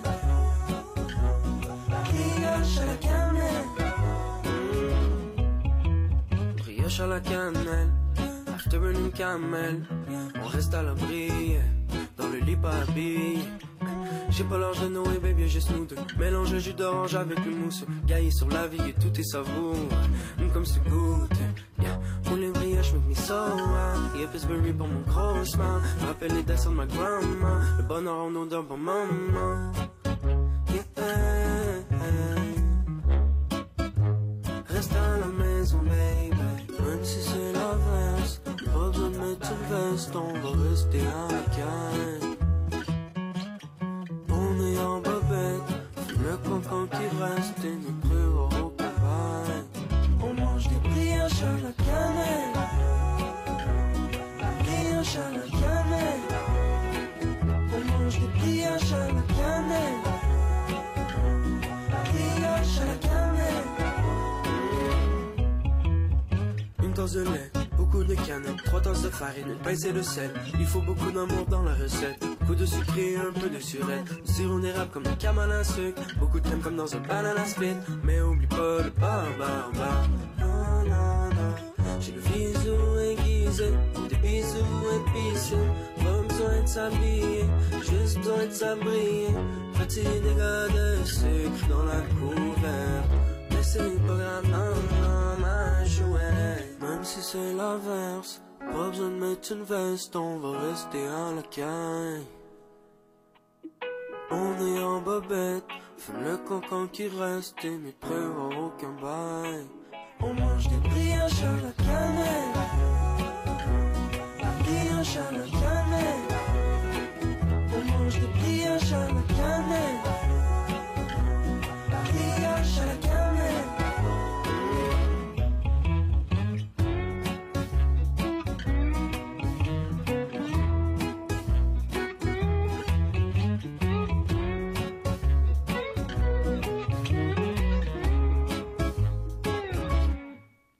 Elle, c'est MacGuffin, juste MacGuffin, pas de prénom. Ses amis l'appellent Mac. Sous des apparences de jeune fille sage se cache une terrible bagarreuse. Elle est experte au maniement des armes et ceinture noire de karaté. Fonceuse, elle connaît les multiples façons de terrasser un adversaire. Lui, c'est Alan Smithy, mais ce n'est peut-être pas son vrai nom. Cérébral, il réfléchit avant d'agir et ne pose que les gestes nécessaires pour neutraliser un ennemi. MacGuffin et Alan Smithy forment un duo explosif d'agents internationaux au service d'une organisation supranationale de maintien de l'ordre dans l'univers. Derrière les aventures de MacGuffin et Alan Smithy se trouvent l'illustrateur Ghislain Duguay et l'auteur Michel Viau, deux bandes dessinées mettant en vedette ces deux espions publiées chez Perrault Éditeur. Michel Viau, que j'ai rencontré lors de l'événement RBD de Sherbrooke, me parle des deux premières aventures de ce couple d'espions et d'une percée en Europe pour ces deux héros. C'est une bande dessinée qui se déroule dans les années 60. Euh, c'est une, euh, en fait, moi j'appelle ça une comédie d'espionnage. C'est une bande dessinée humoristique, il y a aussi de l'aventure, de l'action. C'est des espions. Et euh, pour le premier album, ça se déroule à Montréal en 1967. En fait, pour les deux premiers albums, le premier album se déroule à l'Expo, les, les, agents ont une mission à accomplir euh, sur le site de l'Expo euh, en 1967. Et la deuxième mission, qui, fait, qui fait suite à la première, c'est la visite du général de Gaulle euh, au Québec en 1967, avec sa fameuse déclaration sur le balcon de l'Hôtel de Ville de Montréal. Fait suit le, on suit le parcours du général à partir du moment où il débarque à Québec, tout le trajet sur le chemin du roi. Donc, on a nos deux espions qui doivent le protéger parce qu'un attentat se prépare contre lui. Donc, c'est une comédie d'espionnage euh, qui est réalisée avec euh, Ghislain Duguay. Ghislain Duguay qui habite à Sept-Îles, qui est le, dessinateur de la série. Fait qu'on a deux albums actuellement qui sont publiés chez Perrault BD. Euh, et le, troisième album est à paraître euh, en novembre cette année, en novembre 2020, euh, aux éditions du Tiroir en Belgique. Oui, c'est ça. Parlons donc de cette publication euh, en Belgique. C'est une entrée chez vous pour le marché européen. C'est quand même euh, majeur, là. Oui, oui, oui, c'est, on, est, on est très content. C'est vraiment majeur. Euh, c'est-à-dire que le genre de bande dessinée qu'on fait, donc cartonné, couleur, 60 pages, format très classique, le marché québécois est assez petit et euh, c'est pas tellement viable pour un éditeur. Il faut l'avouer, c'est pas viable pour un éditeur parce que le, le, potentiel de vente est trop petit pour le coût de production d'un tel album. On a besoin d'ouvrir le marché. On a absolument besoin, ça c'est un problème qui est récurrent depuis les années 70 pour ce genre de bande dessinée-là, pour que ça soit viable. Il faut absolument ouvrir le marché, aller en Europe. Euh, notre éditeur Perrault n'avait euh, pas les moyens de, de ça. C'était un petit éditeur. Et puis même, il a cessé ses activités finalement. Alors, euh, on est bien content. C'est un éditeur belge qui nous a approchés qui a su qu'on n'avait plus d'éditeur pour le tome 3. Le, le, tome 3 était prêt et puis on n'avait plus d'éditeur et il nous a approché, il nous a proposé de publier le tome 3. Il va rééditer les deux premiers aussi l'été prochain puis le quatrième qui est en cours de production devrait paraître dans un an. Je regarde les, les, dessins. Ça fait très européen. Ça se rapproche un peu de ce que de, de Spirou. Est-ce que je me trompe? Alors, c'est tout à fait. Au Dupuis, là. Oui, oui, c'est tout à fait. C'est le, c'est le genre. C'est, le, c'est un style très franco-belge parce que c'est, c'est la bande dessinée qu'on aime. Euh, Ghislain et moi, on aime, on aime les vieilles bandes dessinées des années 60. Gilles Jourdan, Spirou de Franquin, tout ça. Euh, on aime ce genre de bande dessinée-là et c'est ce qu'on a décidé de faire. C'est volontaire. C'est, euh, on s'est dit, on fait de la BD comme celle qu'on lisait quand on était petit puis qu'on aimait. Euh, alors donc, on y va à fond et puis bon, ça se passe justement dans l'époque de notre jeunesse, donc dans les années 60. Moi, l'Expo 67, j'étais un petit peu trop jeune. Je suis allé dans les années qui ont suivi, mais en 67, j'étais trop petit. Mais euh, donc, c'est quand même... Et euh, dans les années 60, les séries d'espionnage étaient très populaires aussi. Au cinéma, à la télévision. hein. Au cinéma, il y avait James Bond, il y avait Flint, il y avait euh, Matt Helm avec euh, Dean Martin. Euh, il, y avait, y avait différentes parodies. À la télévision, il y avait Mission Impossible, il y avait Les Agents très spéciaux, Chapeau melon et bottes de cuir. Donc, c'est très, là, c'était cette ambiance-là qu'on a voulu retrouver. Quelque chose de amusant, relax, c'est pas sérieux, mais il y a de l'aventure pareil, du suspense, là, mais euh, on se prend pas au sérieux en faisant, euh, en faisant cette bande dessinée-là. On s'amuse, on espère amuser aussi les lecteurs, on fait plein de clins d'œil. Euh, dans les deux, les deux premiers épisodes qui se déroulent à Montréal, ben, on, a, on, a, reproduit des lieux qui existaient à l'époque. On a reproduit l'expo au complet. Quand j'ai fait le scénario, j'avais le plan de l'expo devant moi, puis quand les personnages se promenaient, je savais exactement où ils étaient, à quel moment ils passent devant tel pavillon, on le voit selon tel angle, là ils sont rendus là, on voit tel autre pavillon. J'envoyais les documents photos à Ghislain, puis c'était vraiment, on reproduisait. Et si j'avais pas les documents photos, je changeais le parcours des personnages. OK, ils vont marcher, ils vont aller par là, parce que là, j'ai de la documentation. Fait que, il y a des choses, et j'ai essayé d'être très précis. Il y a une scène qui se déroule, par exemple, qui se déroule sur euh, une bagarre sur sur le, le, le, qui se déroule sur le, le, toit du monorail. Et j'avais fait aller le monorail dans un sens. J'ai découvert des films d'archives. Le monorail allait dans l'autre sens. Alors, je pouvais pas, là. Non, je me suis dit, oh, quelqu'un qui connaît l'expo va dire, non, non, ton affaire, là, ça marche pas. Alors, j'ai changé ma scène euh, en fonction de ça. Fait que, donc, c'est très, très documenté sur l'expo. Je veux dire, il y a une recherche historique rigoureuse, mais avec une histoire fictive, amusante et euh, pleine de rebondissements, d'aventures. C'est la même chose pour le deuxième, qui raconte le, voyage du général de Gaulle au Québec. Donc, nos agents sont chargés de le protéger parce qu'il y a une menace qui pèse sur lui. Donc, on a tout reconstitué le voyage du général, son arrivée à bord du, du Colbert à Québec, euh, et puis tout le trajet qu'il a fait en auto sur le chemin du roi jusqu'à sa, sa, sa, déclaration sur l'hôtel de ville euh, de Montréal, au balcon de l'hôtel de ville de Montréal. D'ailleurs, les, les, gens de l'hôtel de ville nous ont invités à aller faire un petit tour ah, sur le balcon. Oui, on a pu visiter les lieux euh, nous-mêmes. Et puis, euh, c'est ça. Puis ensuite, le général, ben, ça ne s'arrête pas là. Hein. Le général a visité, le lendemain, a visité l'expo. Ensuite, il a visité, le, il a fait une balade en métro. Il a fait trois stations. il, a, il, est, il, a, embarqué à Berry, il a débarqué à, à, Place des Arts. Il a fait euh, deux stations, en fait. fait donc, on a tout reproduit ça dans, dans, dans notre BD. Et même les, les, les, phrases, la plupart des phrases que le, le, le général prononce, c'est des phrases qui ont vraiment été dites. J'ai lu dans les, dans les journaux qu'est-ce que le général disait, les déclarations qu'il a faites. Quand il disait à un moment donné, c'est la première fois que je prends le métro depuis 1936. Ben oui, il l'a dit. euh, et oui, c'est, oui, il s'intéresse à un moment donné, il arrive au pavillon de la France, puis il voit un album d'Astérix. Il dit Oh, vous le lisez ici Mais oui, il a dit ça. Il y a quelqu'un qui a dit Oui, avec passion. Et c'était vraiment les, les, les, choses qui avaient, qui avaient été dites. Donc, il y a, encore là, il y a une recherche rigoureuse sur le contexte, mais on crée une histoire fictive là, là-dedans. Alors, euh, Mission 67, Opération Grande Zora, et le troisième, euh, la troisième BD qui va être euh, donc publiée en Europe, que raconte-t-elle? Ça s'appelle Summer of Love parce que l'été 67, c'était un été qui était très chaud. Euh, il y a eu beaucoup, ça se passe aux États-Unis. Nos, nos, espions ne se, se, concentrent pas seulement qu'à Montréal. Les deux premiers albums se passent à Montréal, mais ensuite, on va les faire promener partout dans le monde. Donc, le, deuxième, le troisième tome se déroule aux, euh, aux États-Unis, euh, entre Chicago et euh, San Francisco, avec une petite excursion au Mexique. Et le Summer of Love, c'était un été qui était très chaud. Bon, il y avait évidemment, il y a eu le mouvement hippie à San Francisco, l'expression Summer of Love vient de là. C'était donc les drogues psychédéliques, le peace and love, les manifestations contre la guerre du Vietnam.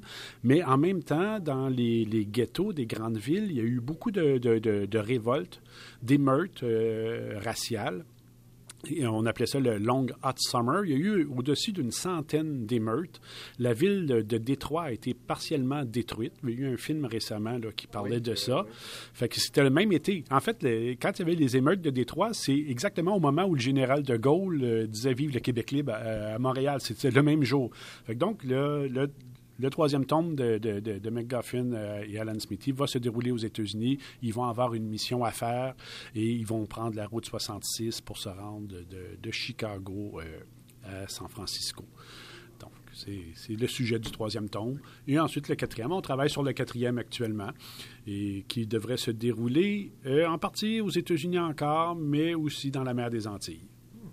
Et euh, cette euh, pénétration du marché européen, euh, comment les éditeurs ont pris connaissance de vos bandes dessinées? En fait, c'est simple. On a une page Facebook qui parle de la série et on, on est suivi par quelques Européens. Et il y a un journaliste culturel belge qui s'intéressait à la série qui a décidé de faire une entrevue avec nous. Fait on a répondu à l'entrevue, puis dans, dans cette entrevue-là, on lui disait qu'on euh, n'avait plus d'éditeur, que Perrault avait décidé de, de, de, cesser ses activités, que le troisième tome qui était complet, ben, on n'avait pas d'éditeur pour.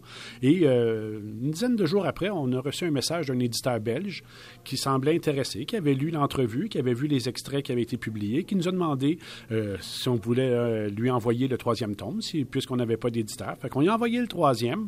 Et euh, dans la semaine, il nous a dit qu'il était intéressé, puis qu'il était intéressé à rééditer le 1 et le 2 aussi, et éventuellement le 4. Fait qu'on a signé pour euh, six albums. Michel Viau, c'est une excellente euh, nouvelle. Et puis, longue vie donc à MacGuffin et Alan Smithy. Merci. Merci à vous.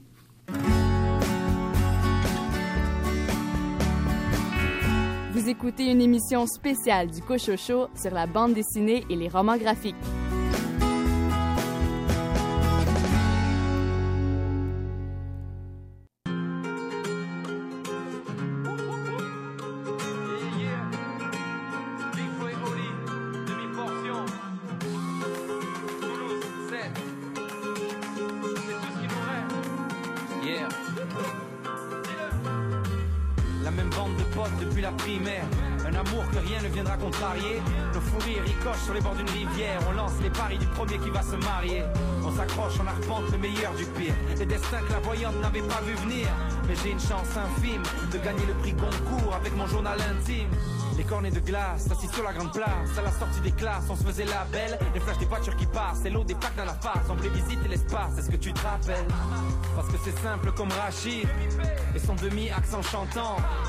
Que je suis déjà nostalgie, et ça passera pas avec le temps.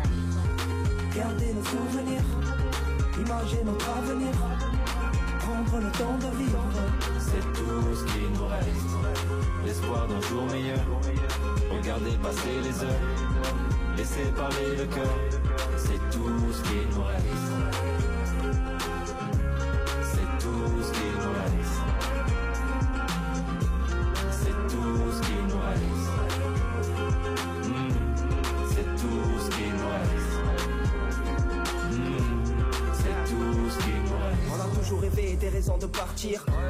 Sa famille, un moyen de s'en sortir. Maman, je t'aime et j'espère qu'on va pas ramer. Ma terre, je vois la mer Méditerranée. En pense à vous tous, je médite sans arrêt. Mon cœur s'est battu, mais n'a toujours pas d'armée. Toujours pas dormi, on fait les mêmes remarques. La vie est une série, j'attends la saison 4. Demi-portion, c'est toi, t'es ma moitié maintenant. On est des animaux, pareil qu'on vit bêtement. Rêver de prendre le large, laissez-nous prendre l'air. Rêver de prendre le large, laissez-nous prendre l'air. On y trouve peu de modèles, donc je chante la vie. On dit que la vie est belle, Big Flow et Oli. Allez, stop, laissez-nous rêver simplement. Laissez-moi rêver simplement.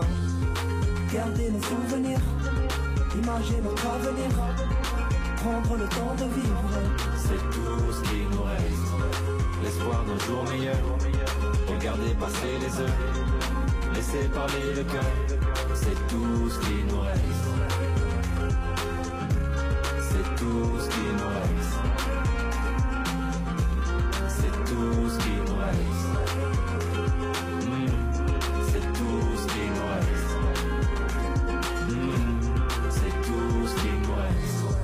Regards de celle qui t'aime. Le premier souvenir notoire d'un cœur fidèle. Assis sur le trottoir, histoire si belle.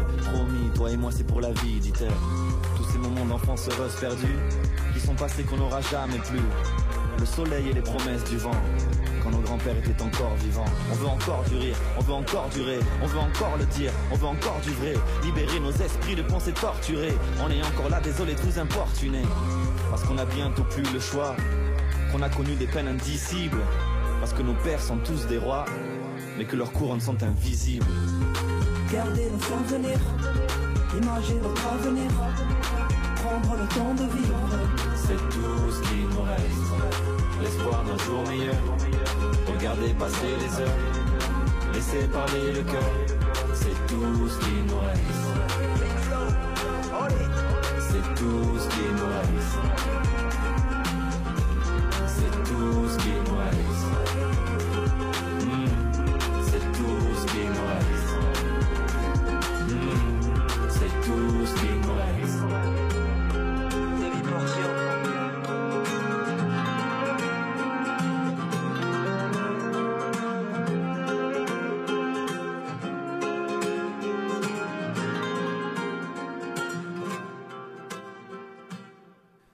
Comment vulgariser les projets de doctorat et de post-doctorat? Pourquoi pas par la bande dessinée? Des étudiants de l'Université de Sherbrooke ont relevé ce défi grâce au cours Communication scientifique par la bande dessinée. Les sujets abordés dans ces bandes dessinées traitaient de droit, de génie, de sciences, de littérature et d'économie. Olivier Robin et Benoît Leblanc sont les enseignants et concepteurs de ce cours unique offert par l'Université de Sherbrooke. Ce cours est offert à tous les étudiants au doctorat et au post-doctorat de l'UDS. Voici l'entrevue qu'ils m'ont accordée. Olivier Robin souligne dans un premier temps comment l'idée a germé. L'initiative, au départ, elle est simple, c'est euh, l'université fait un concours de vulgarisation scientifique à chaque année. Et étant moi-même amateur de bande dessinée et sachant qu'en Europe, il y, a déjà beaucoup de travail sur le fait de raccrocher la bande dessinée à la vulgarisation scientifique, je leur ai dit, bah, écoutez, pour, pourquoi, certains gagnants du concours de vulgarisation scientifique, on ne les amènerait pas à rencontrer des BDistes pro pour transformer le texte en BD Ça, c'était une première étape.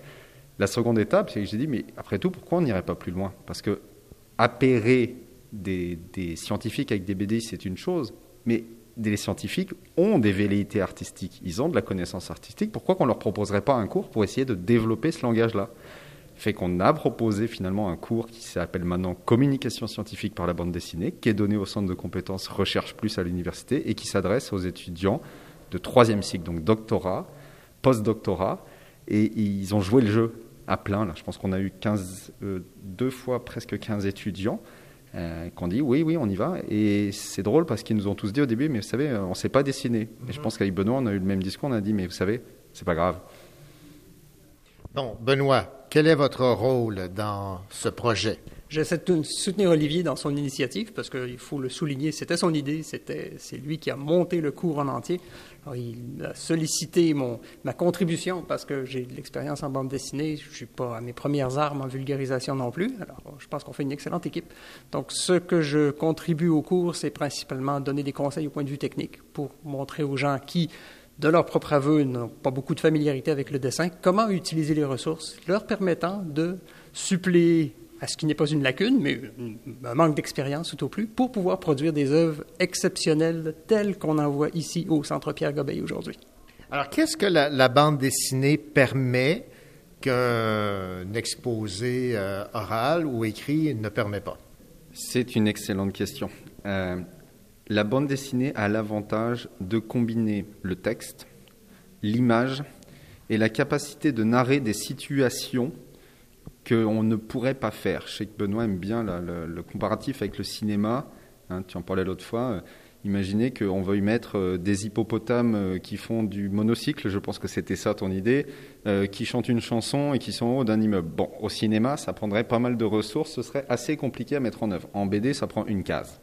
Euh, la BD, en fait, a cette flexibilité dans la narration qui, est, qui, qui, à mon avis, fait qu'elle marche bien. Parce que la vulgarisation scientifique, avant tout, c'est aussi de la narration. C'est raconter une histoire de science mais tel un conteur ou une conteuse. C'est pas le faire comme nous on le fait scientifique.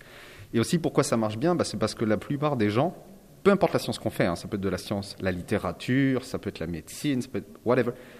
Et quand on leur donne un article scientifique à regarder, c'est extrêmement rebutant. Il faut, être honnête, c'est ce qu'on nous apprend à l'université, on nous apprend à maîtriser le langage scientifique. Et c'est correct, il faut maîtriser ça, parce que pour parler entre spécialistes, c'est une chose. Mais il y a un moment donné, il faut que les gens qui voient l'université de loin, qui contribuent aussi par bah, le financement, les impôts, il faut qu'ils comprennent à quoi ça sert. Et, la, bande dessinée s'impose de plus en plus comme étant le médium qui permet d'aller parler à peu près à tous les âges, euh, petits et grands, et de leur expliquer, ben voilà, je vais t'expliquer ma science, puis tu vas voir, ça va être assez facile, puis tu vas pouvoir rentrer un peu dans mon monde et tu vas mieux comprendre ce que je fais. Là, j'ai fait le tour des différentes publications qui ont été faites. Des fois, il y a plusieurs planches, des fois, c'est une planche. C'est tout un défi en une planche de résumer euh, un champ d'études. Il faut un grand esprit de synthèse, mais c'est tout à fait possible. Euh, je ne sais pas si on doit attribuer la citation à Einstein ou à Feynman, peut-être que les deux l'ont dite, mais selon eux, si on n'est pas capable d'expliquer quelque chose simplement, c'est qu'on ne on comprend pas ce sur quoi on travaille. Okay. Et c'est ce qu'on observe ici. Tous nos étudiants ont été capables de résumer des travaux doctor, doctoraux qui peuvent prendre de nombreuses années en une page ou deux. Et ils n'ont pas coupé les coins ronds, ils nous expliquent vraiment ce qu'ils font de façon claire et tout le monde peut comprendre, en s'amusant en plus parce qu'on découvre que beaucoup d'entre eux ont un très grand sens de l'humour.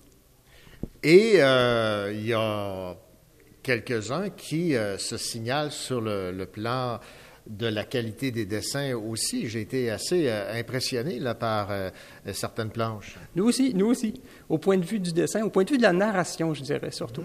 Certains ont vraiment soit par expérience, soit intuitivement, vraiment compris comment fonctionnait une bande dessinée, comment on raconte une histoire de façon à capturer l'attention du lecteur et à l'amuser. Et il y a de, de, des exemples magnifiques. Au point de vue graphique, il y a des gens qui se sont découverts des talents. Il y en a d'autres qui ont fait preuve de beaucoup d'originalité, qui, ayant essayé de dessiner soit à la main, soit avec des outils informatiques, trouvaient que c'était trop rebutant, ont décidé de travailler avec la photographie. Mm -hmm. On a une bande dessinée ici que tout le monde peut voir à la radio, euh, dans laquelle un de nos étudiants a utilisé les personnages en Lego de ses enfants pour monter des scénettes et nous illustrer son projet de recherche. C'est absolument charmant et c'est très efficace. Est-ce que ça va devenir un, la référence? D'autres universités vont s'en inspirer? C'est votre souhait? Alors, ça va devenir la référence. Euh, oui, on, on, aimerait évidemment que Sherbrooke se place en première ligne là-dedans. Euh, je dirais qu'encore une fois, en Europe, c'est une tendance beaucoup plus profonde. Okay. On sent qu'en Amérique du Nord, ça vient. Il faut savoir que la première thèse en bande dessinée en Amérique du Nord a été publiée en 2015. Puis c'est pas n'importe qui qui l'a publiée, c'est Harvard. Donc euh, on s'entend qu'on parle quand même de quelque chose de solide. Mais euh, je pense c'est un courant de fond qui est en train de monter. Oui, on aimerait se placer en première ligne. Oui, le cours EFD 919 est, en tout cas à ma connaissance, le seul de ce type en Amérique du Nord. Je pense que c'est très clair. Euh, et peut-être le plus important, à mon avis, c'est qu'aussi on essaye par le Centre Compétences Recherche Plus. Ce centre-là, il a été créé initialement même par le professeur Jean-Nicolas pour dire on ne doit pas former que des étudiantes, étudiants au doctorat, mais on doit aussi former des gens qui ont des capacités transversales, c'est-à-dire être capable d'aller faire du multidisciplinaire, du transdisciplinaire, pas juste être bon dans ta science, mais savoir avoir des atouts, des, choses que tu peux maîtriser à côté. Et en ce sens, on révèle là des, étudiants qui sont clairement brillants dans chacun, chacune dans leur domaine, mais qui montrent qu'ils savent faire autre chose, qu'ils ont aussi des vérités artistiques et qu'ils ont été tous capables de se parler. L'originalité du cours, c'est qu'on a eu un environnement où des gens qui venaient de différents endroits, différentes facultés, différents pays même, ont tous été capables de converser de leur science et d'échanger sur leur science. Et en ce sens, je pense que c'est là où est la plus belle contribution du cours, c'est qu'on forme des scientifiques qui ont la vision scientifique, mais aussi une vision artistique et aussi une capacité de communiquer. Et c'est là où on fait les gens qui ont un vrai bagage multidisciplinaire. À mon avis, on a besoin de ça dans le monde qu'on a devant nous. Merci. Merci à vous. Merci René.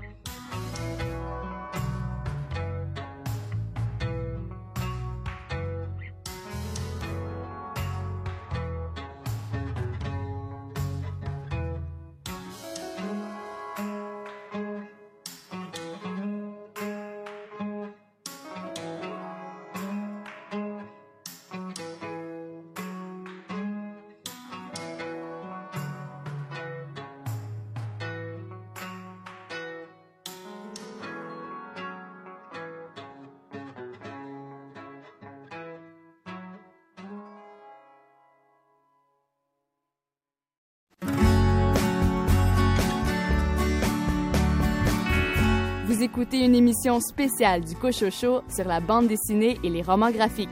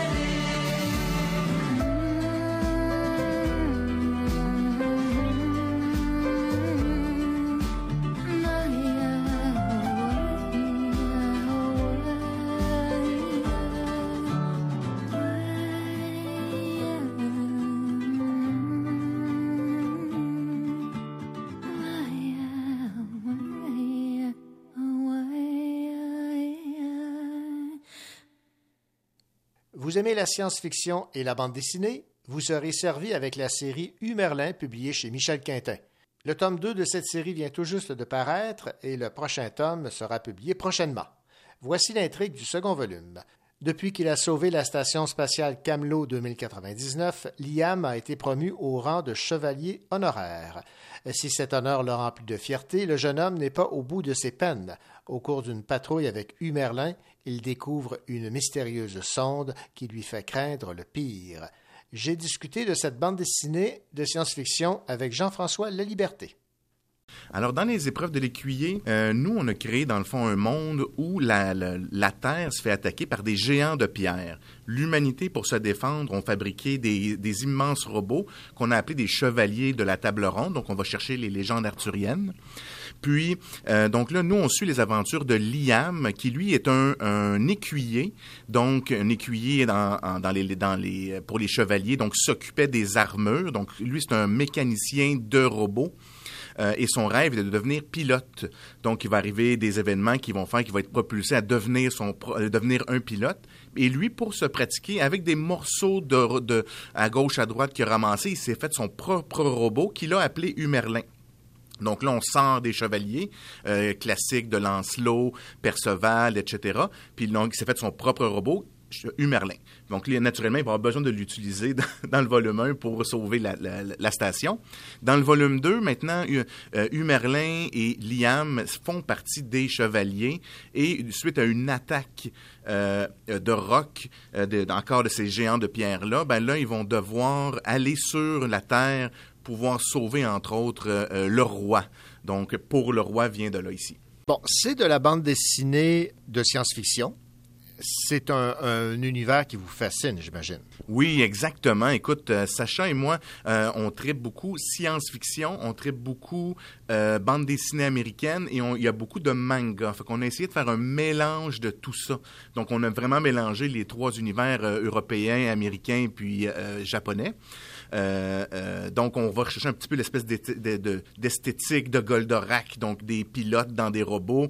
On va chercher l'action, on va chercher la couleur, on va chercher les mouvements qu'on retrouve beaucoup dans la bande dessinée américaine et des thèmes plus personnels euh, associés à la justement science-fiction, bande dessinée aussi québécoise. C'est pour ça que oui, puis on a, on- étant donné qu'on a tripé beaucoup là-dessus, on a voulu développer ce style-là. Et il n'y en a pas beaucoup de ce genre de bande dessinée-là au Québec. Fait que, euh, on était très contents quand justement ça a pu attirer l'œil des éditions Michel Quintin euh, pour qu'ils nous publient. Bon, moi, ce qui me fascine dans vos euh, bandes dessinées, bon, évidemment, c'est le dessin, mais surtout les couleurs. Il y a beaucoup de mauve. De qui vous êtes-vous inspiré principalement? Euh, c'est encore là, c'est Sacha, euh, la couleur et il y, a, il y a beaucoup de background aussi, donc il y a beaucoup de, de décors dans ces dans ces cases. Euh, donc lui, c'est quelque chose qui voulait vraiment donner un genre de personnalité au livre en utilisant la couleur. Fait qu'il a travaillé fort pour chercher justement, entre autres, dans les robots, on peut voir qu'il y en a de toutes les couleurs. Il y a des, des, palettes de couleurs, donc il a vraiment pensé à son affaire pour faire aussi euh, des, contrastes, pour faire du punché, pour vraiment attirer l'œil. Je pense qu'avec les deux couvertures aussi, là, ça fait ça, ça détonne euh, dans une bibliothèque et dans une rangée de librairies aussi. Parlons maintenant de ce troisième volume qui va paraître euh, au début de l'année 2021 en se croisant les, doigts, évidemment. De quoi ça va parler? Écoute, là, nous, on s'amuse beaucoup avec Humerlin. On tripe vraiment fort à faire ces bandes dessinées-là. Donc, dans le troisième, donc là, on a exploré la station spatiale Camelot 2099 dans le premier. Dans le deuxième, on a exploré la relation avec la Terre. Donc, ils vont vraiment sur Terra, nous, on l'a appelé comme ça, euh, faire leurs aventures. Puis, dans le troisième, on a décidé, OK, on va aller plus loin.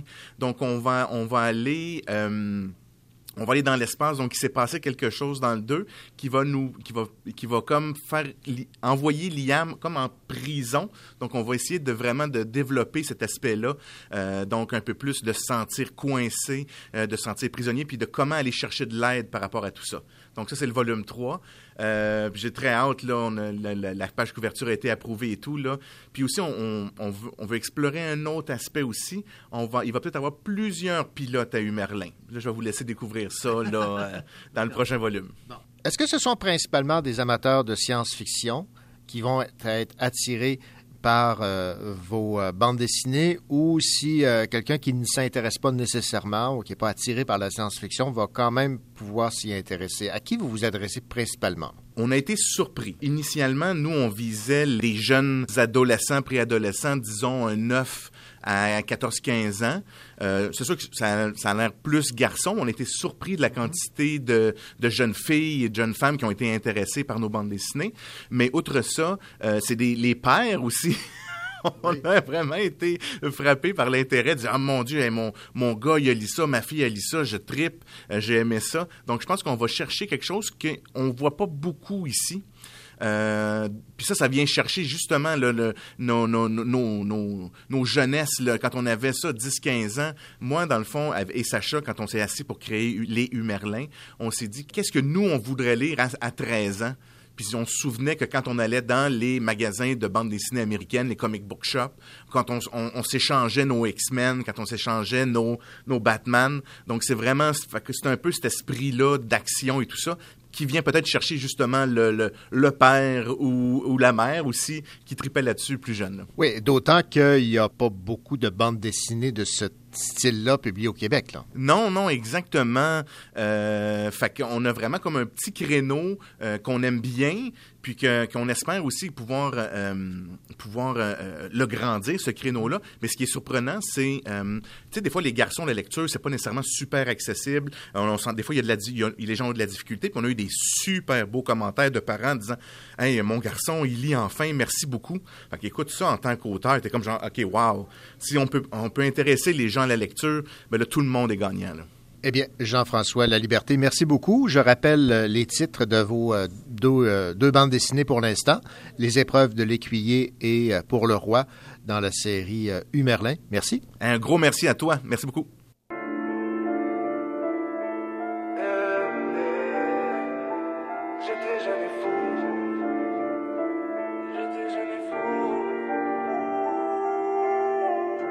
J'étais jeune et fou, je mettais le feu dans la ville. Une fois en cellule, je rêvais d'une. On disait que j'irais nulle part, oui. On disait que j'irais nulle part. On disait que j'irais nulle part. Aujourd'hui, j'ai une vie de star. On disait que j'irais nulle part. On disait, on disait. Les professeurs me regardaient, me disaient que j'allais moyen. Maintenant, je fais les politiques, j'aurais pu être politicien. Paranoïe, la moitié du temps, je pense que c'est des policiers. L'autre moitié, ça c'est des os, mais c'est pour eux, je suis broliqué. J'ai tout niqué, c'est mon année, on est up next, on te l'a dit. Y aller, en train râler, on rap le West par ici. Elvie Gang, c'est ma femme, et puis ça se l'est pour la vie. C'est victoire après victoire, et l'histoire se réécrit. on me disait que j'irais nulle part. Ils m'ont oublié, j'étais dans le mitard. La rue fait que je vis une vie de star. On criera victoire. On disait que j'irais nulle part. Aujourd'hui j'ai une vie de star. On disait que j'irais nulle part. On disait, on disait. Oui, on disait beaucoup de choses aujourd'hui, je vois que c'était tout faux. Putain de pouvoir, je paye des bills avec des mots. Si je les avais cru, je serais en bas en train de prier vers le haut. Aujourd'hui, je suis en haut. Tu me vois dans les vidéos. Yeah.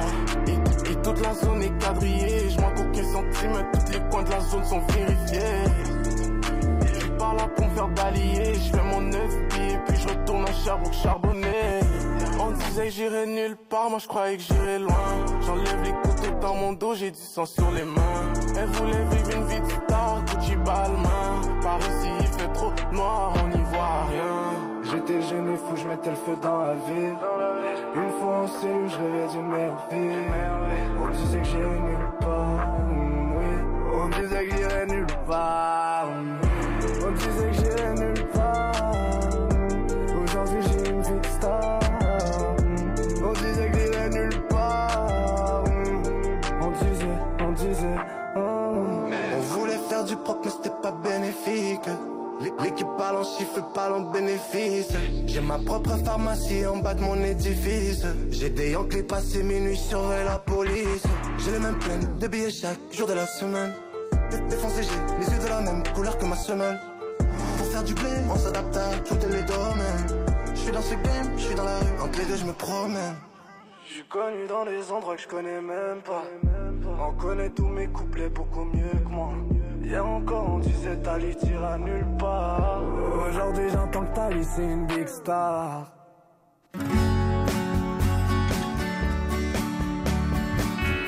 Vous écoutez une émission spéciale du Cochocho sur la bande dessinée et les romans graphiques.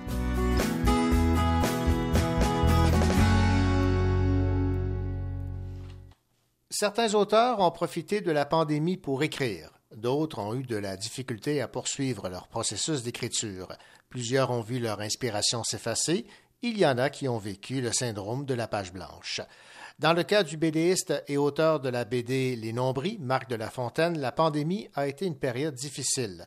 Heureusement, Marc a retrouvé son inspiration et s'est remis à l'ouvrage. Je l'ai rencontré au salon Art BD de Sherbrooke. Ben pour moi, ça a été particulier parce qu'au niveau de la première vague, je me suis dit, ben j'ai rien d'autre à faire que travailler. Puis j'avais du pain sur la planche, rien qu'en masse. Fait que je me suis dit, ben je, je, vais me mettre à fond sur mon projet. Puis je me suis, je me suis rendu compte en fait que c'était pas si simple que ça. J'arrivais pas à travailler normalement. On dirait que l'inspiration n'était pas là, l'énergie n'était pas là. Puis le fait de ne pas pouvoir voir personne aussi, de ne pas pouvoir échanger avec personne, je sais pas, c'est comme si, si, si, au niveau créatif, j'étais loin d'être à mon top.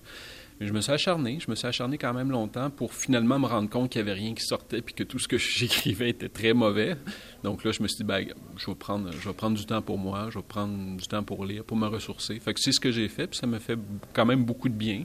Et puis là, euh, là maintenant, ben, on est en deuxième vague, mais euh, là, j'ai l'impression que, que, ça va. J'ai fait, j'ai fait la bonne chose, je pense. Bon, évidemment, en temps de pandémie, euh, on a moins tendance à, inspirer de, blagues. Oui, ben c'est ça. Moi, mon, mon, métier, c'est d'écrire des gags. Puis c'est ça, en pandémie, on dirait que je sais pas. Au début, là, on commence à savoir un peu à quoi s'en tenir avec ce, avec ce fameux virus-là. Mais au début, on savait pas jusqu'à quel point c'était grave. On savait pas jusqu'à quel point il allait avoir des répercussions. Fait il y avait quand même un climat assez anxiogène qui était pas tellement propice à, se plonger dans sa tête puis à essayer de trouver des jokes. Donc, euh, c'est ça, j'y arrivais juste pas, en fait. Parlons maintenant de la, relation que vous avez avec votre éditeur, parce que euh, lui aussi doit vivre avec cette, euh, cet arrêt un peu de, production. Oui, exactement. Puis c'est dommage parce que ça affecte l'éditeur. Évidemment, ils ont un manque à gagner relativement important, en tout cas pour, pour certains éditeurs plus que d'autres. Mais dans le cas de Dupuis, ben, ça a été des, des sorties d'albums qui sont sortis au mauvais moment, en, plein début de première vague. Donc, c'est des albums qui sont un peu passés sous le radar. Puis après, ben, c'est compliqué de remettre un album sur les rayons parce qu'il y en a tellement. En fait, c'est comme si la production avait été retenue pendant plusieurs mois, puis à un moment donné, ben là, tout le monde se bouscule au portillon parce que tout le monde veut sortir son album en même temps. Et puis les libraires étaient déjà surchargés, un peu en contexte de surproduction de bande dessinée. Donc, c'est vraiment pas évident de tirer son épingle du jeu. Donc, c'est dommage, mais moi, j'ai plein d'amis qui, ont sorti des, albums dans cette période-là. Puis, c'est un peu, c'est du travail un peu perdu, malheureusement. Espérons que peut-être que d'ici un an ou deux, ils pourront ressortir, euh, je sais pas, une compilation. Je, ne sais pas comment, comment ils vont pouvoir s'en sortir avec ça. Euh, puis sinon, ben, c'est des sorties reportées moi, j'ai un de mes bons amis qui fait la série Mort et déterré chez Dupuis, puis son album devait sortir, euh, je pense c'était en octobre, puis finalement, c'est repoussé au début de l'année prochaine. Est-ce que ça va être encore repoussé? On ne sait pas trop. Donc, on, vit un peu dans, dans l'inconnu, mais ce que vous me disiez, c'est qu'il y a quand même eu euh, peut-être un, attrait supplémentaire pour la bande dessinée, parce que les, gens ont besoin de se changer les idées quand même.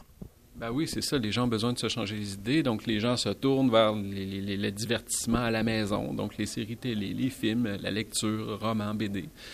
Donc, euh, c'est sûr que des fois, ça pouvait être plus compliqué un peu d'aller se magasiner des, des BD au, à la librairie, mais il y a des plateformes euh, en ligne. Donc, euh, je sais qu'il y, a la plateforme Isneo, entre autres, qui est connue comme une espèce de petit boom euh, pendant la première vague. Je ne sais pas si ça va continuer. Je ne sais pas si c'est juste ça a été momentané, puis ça, ça, va s'éteindre après. Mais, bon, c'était des moyens de, pouvoir continuer la lecture malgré tout.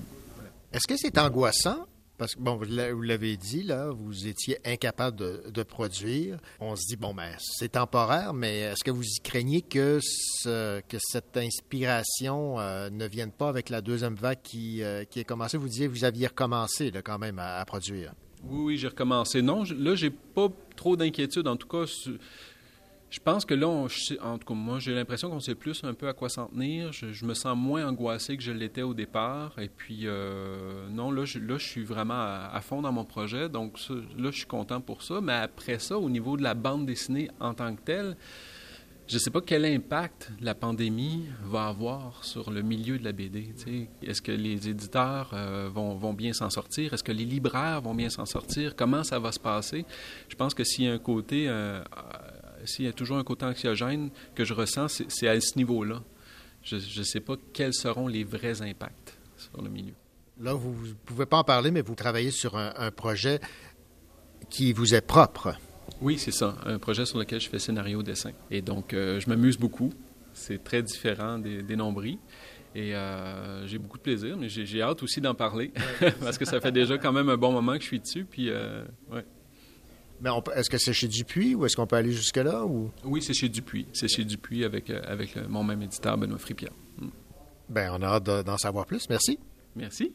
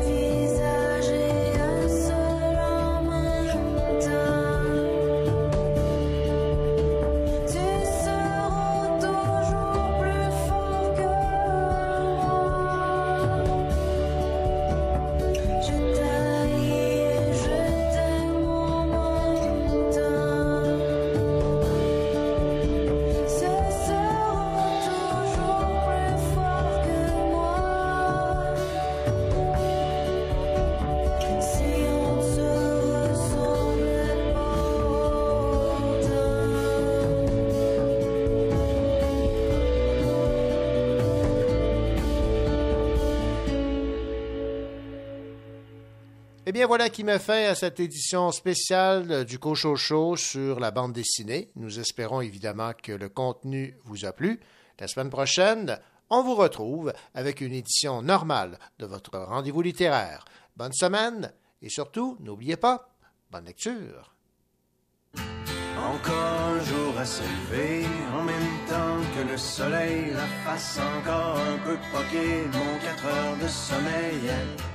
Tire une coupe de puff de clope, job done pour les vitamines, puis un bon café à l'eau de mop, histoire de se donner meilleur mieux.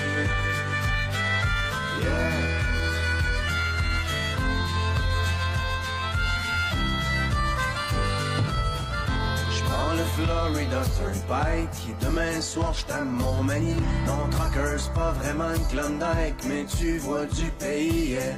Surtout, ça te fait réaliser que derrière les beaux paysages, y a tellement d'inégalités et de souffrance sur les visages. La question que je me pose tout le temps, mais comment font tous ces gens pour croire encore en la vie dans cette hypocrisie? C'est si triste que des fois, quand je rentre à la maison et que je parque mon vieux camion, je vois toute l'Amérique qui pleure dans mon rétroviseur.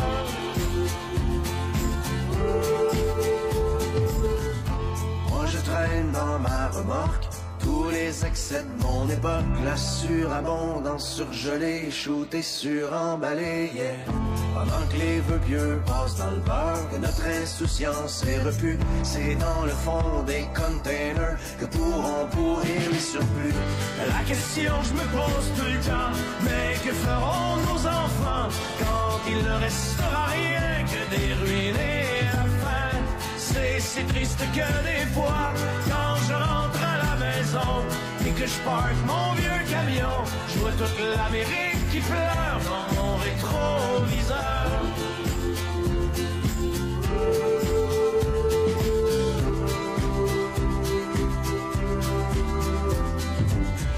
Sur l'Interstate 95, partent en fumée tous les rêves. Un char en feu dans une bretelle, un accident mortel, yeah. Et au milieu de ce bouchon, pas de respect pour la mort. Chacun son tour joue du klaxon, tellement pressé d'aller nulle part. La question que je me pose tout le temps, mais où s'en vont tous ces gens? Il y a tellement de chars partout, le monde est rendu fou. C'est si triste que des fois, quand maison et que je parque mon vieux camion, je vois toute l'Amérique qui pleure dans mon rétroviseur.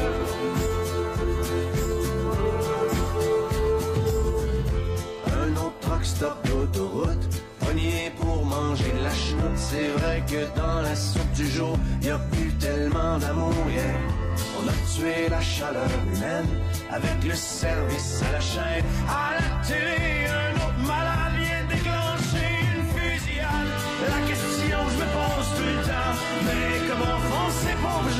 pour traverser tout le cours d'une vie sans amour C'est si triste que des fois, quand je rentre à la maison et que je parque mon vieux camion, je vois toute l'Amérique qui pleure dans mon rétroviseur.